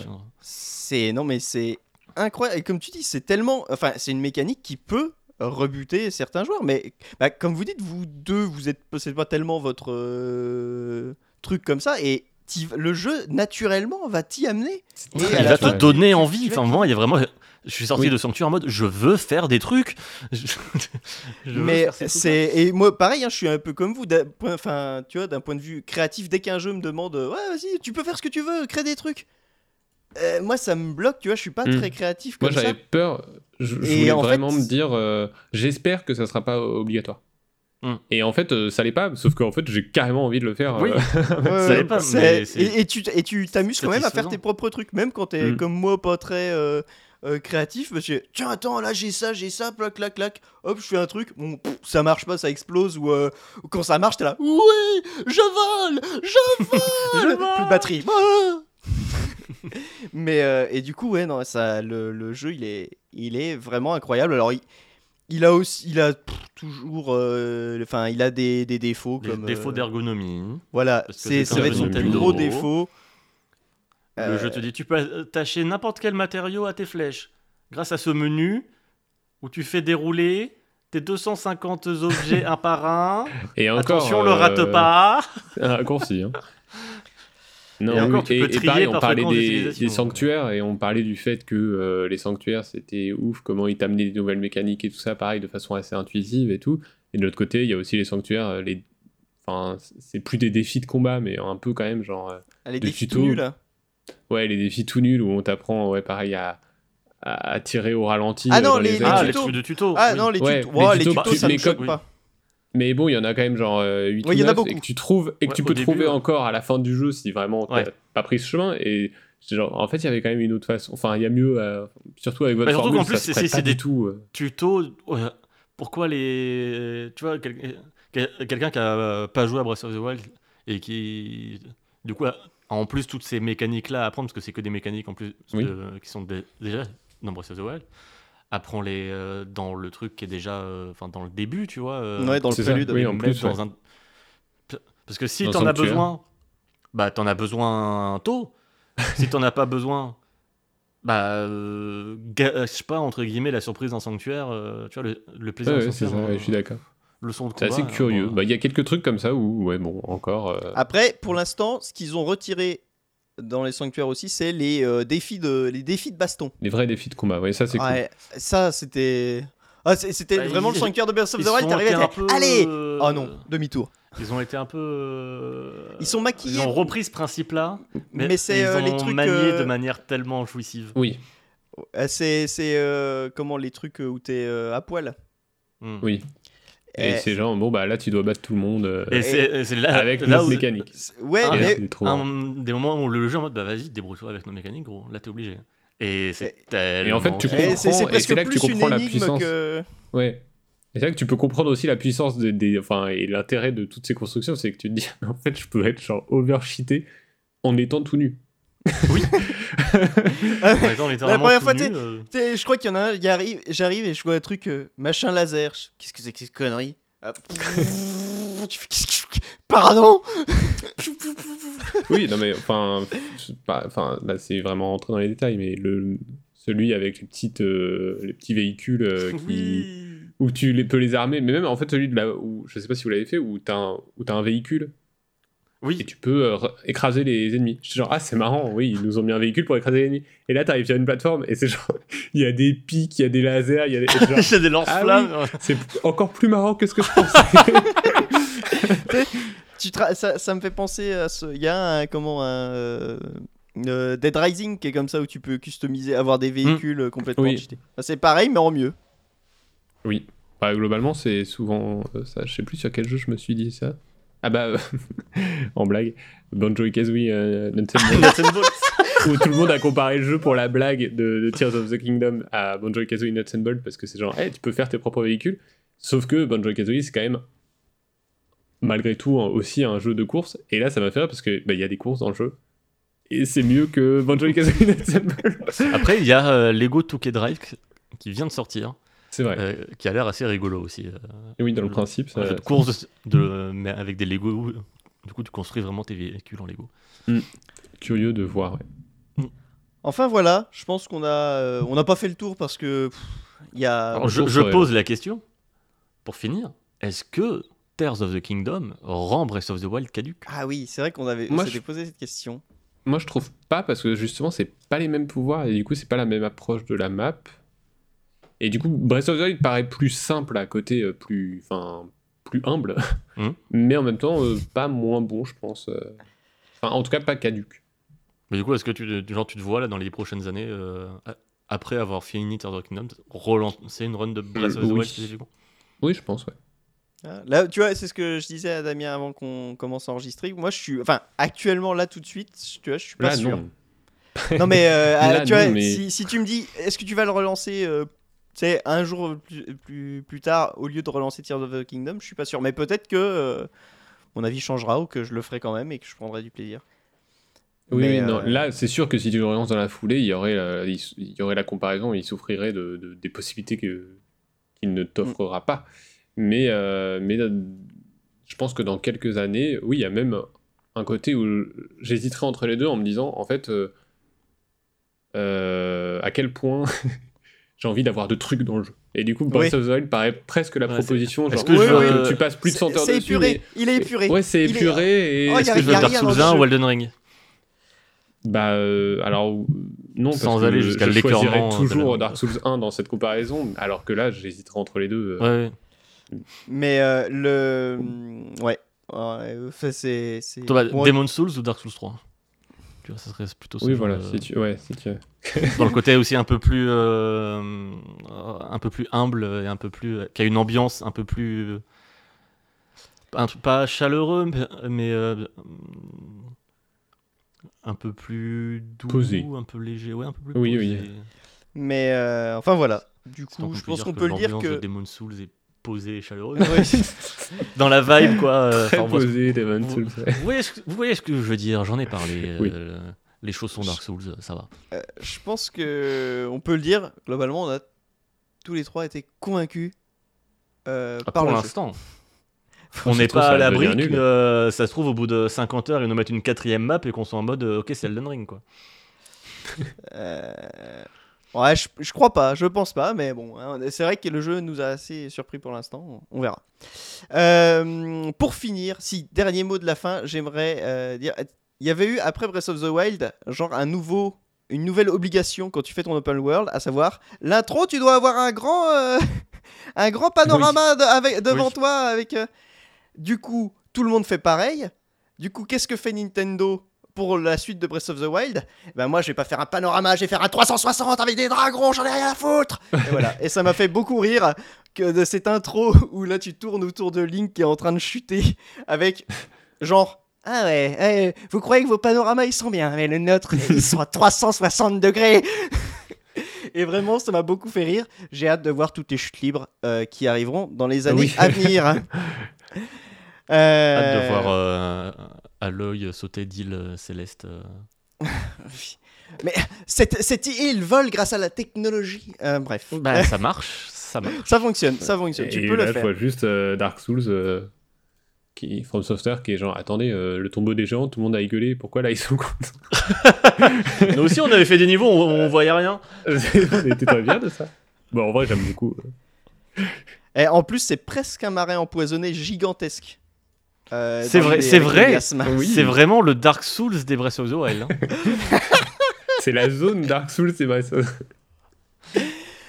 Sur ce, euh, eh ben, euh, on va pouvoir remercier euh, tout le monde. Merci. Merci tout le monde. Merci tout le Oui, monde. et se euh, remettre sur euh, Tears of the Kingdom. du coup. Et c'est ça. Oui, Euh, il est temps, manger, il, il est temps de, de, de- de se dépêcher, de se remettre à jouer.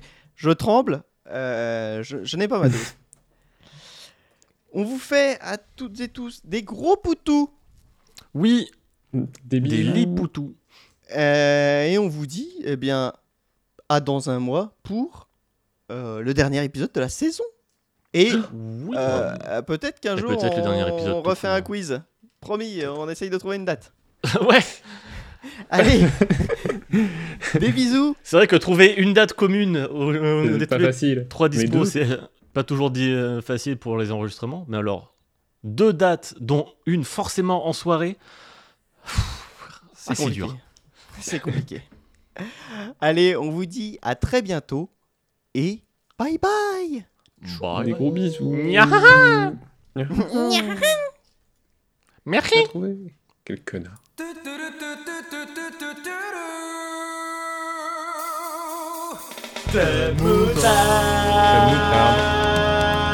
Crème moutarde. Ketchup mayo. Crème moutarde.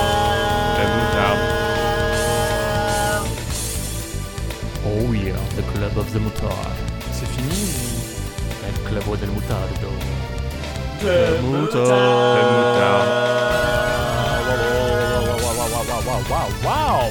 Oh my god. Ah.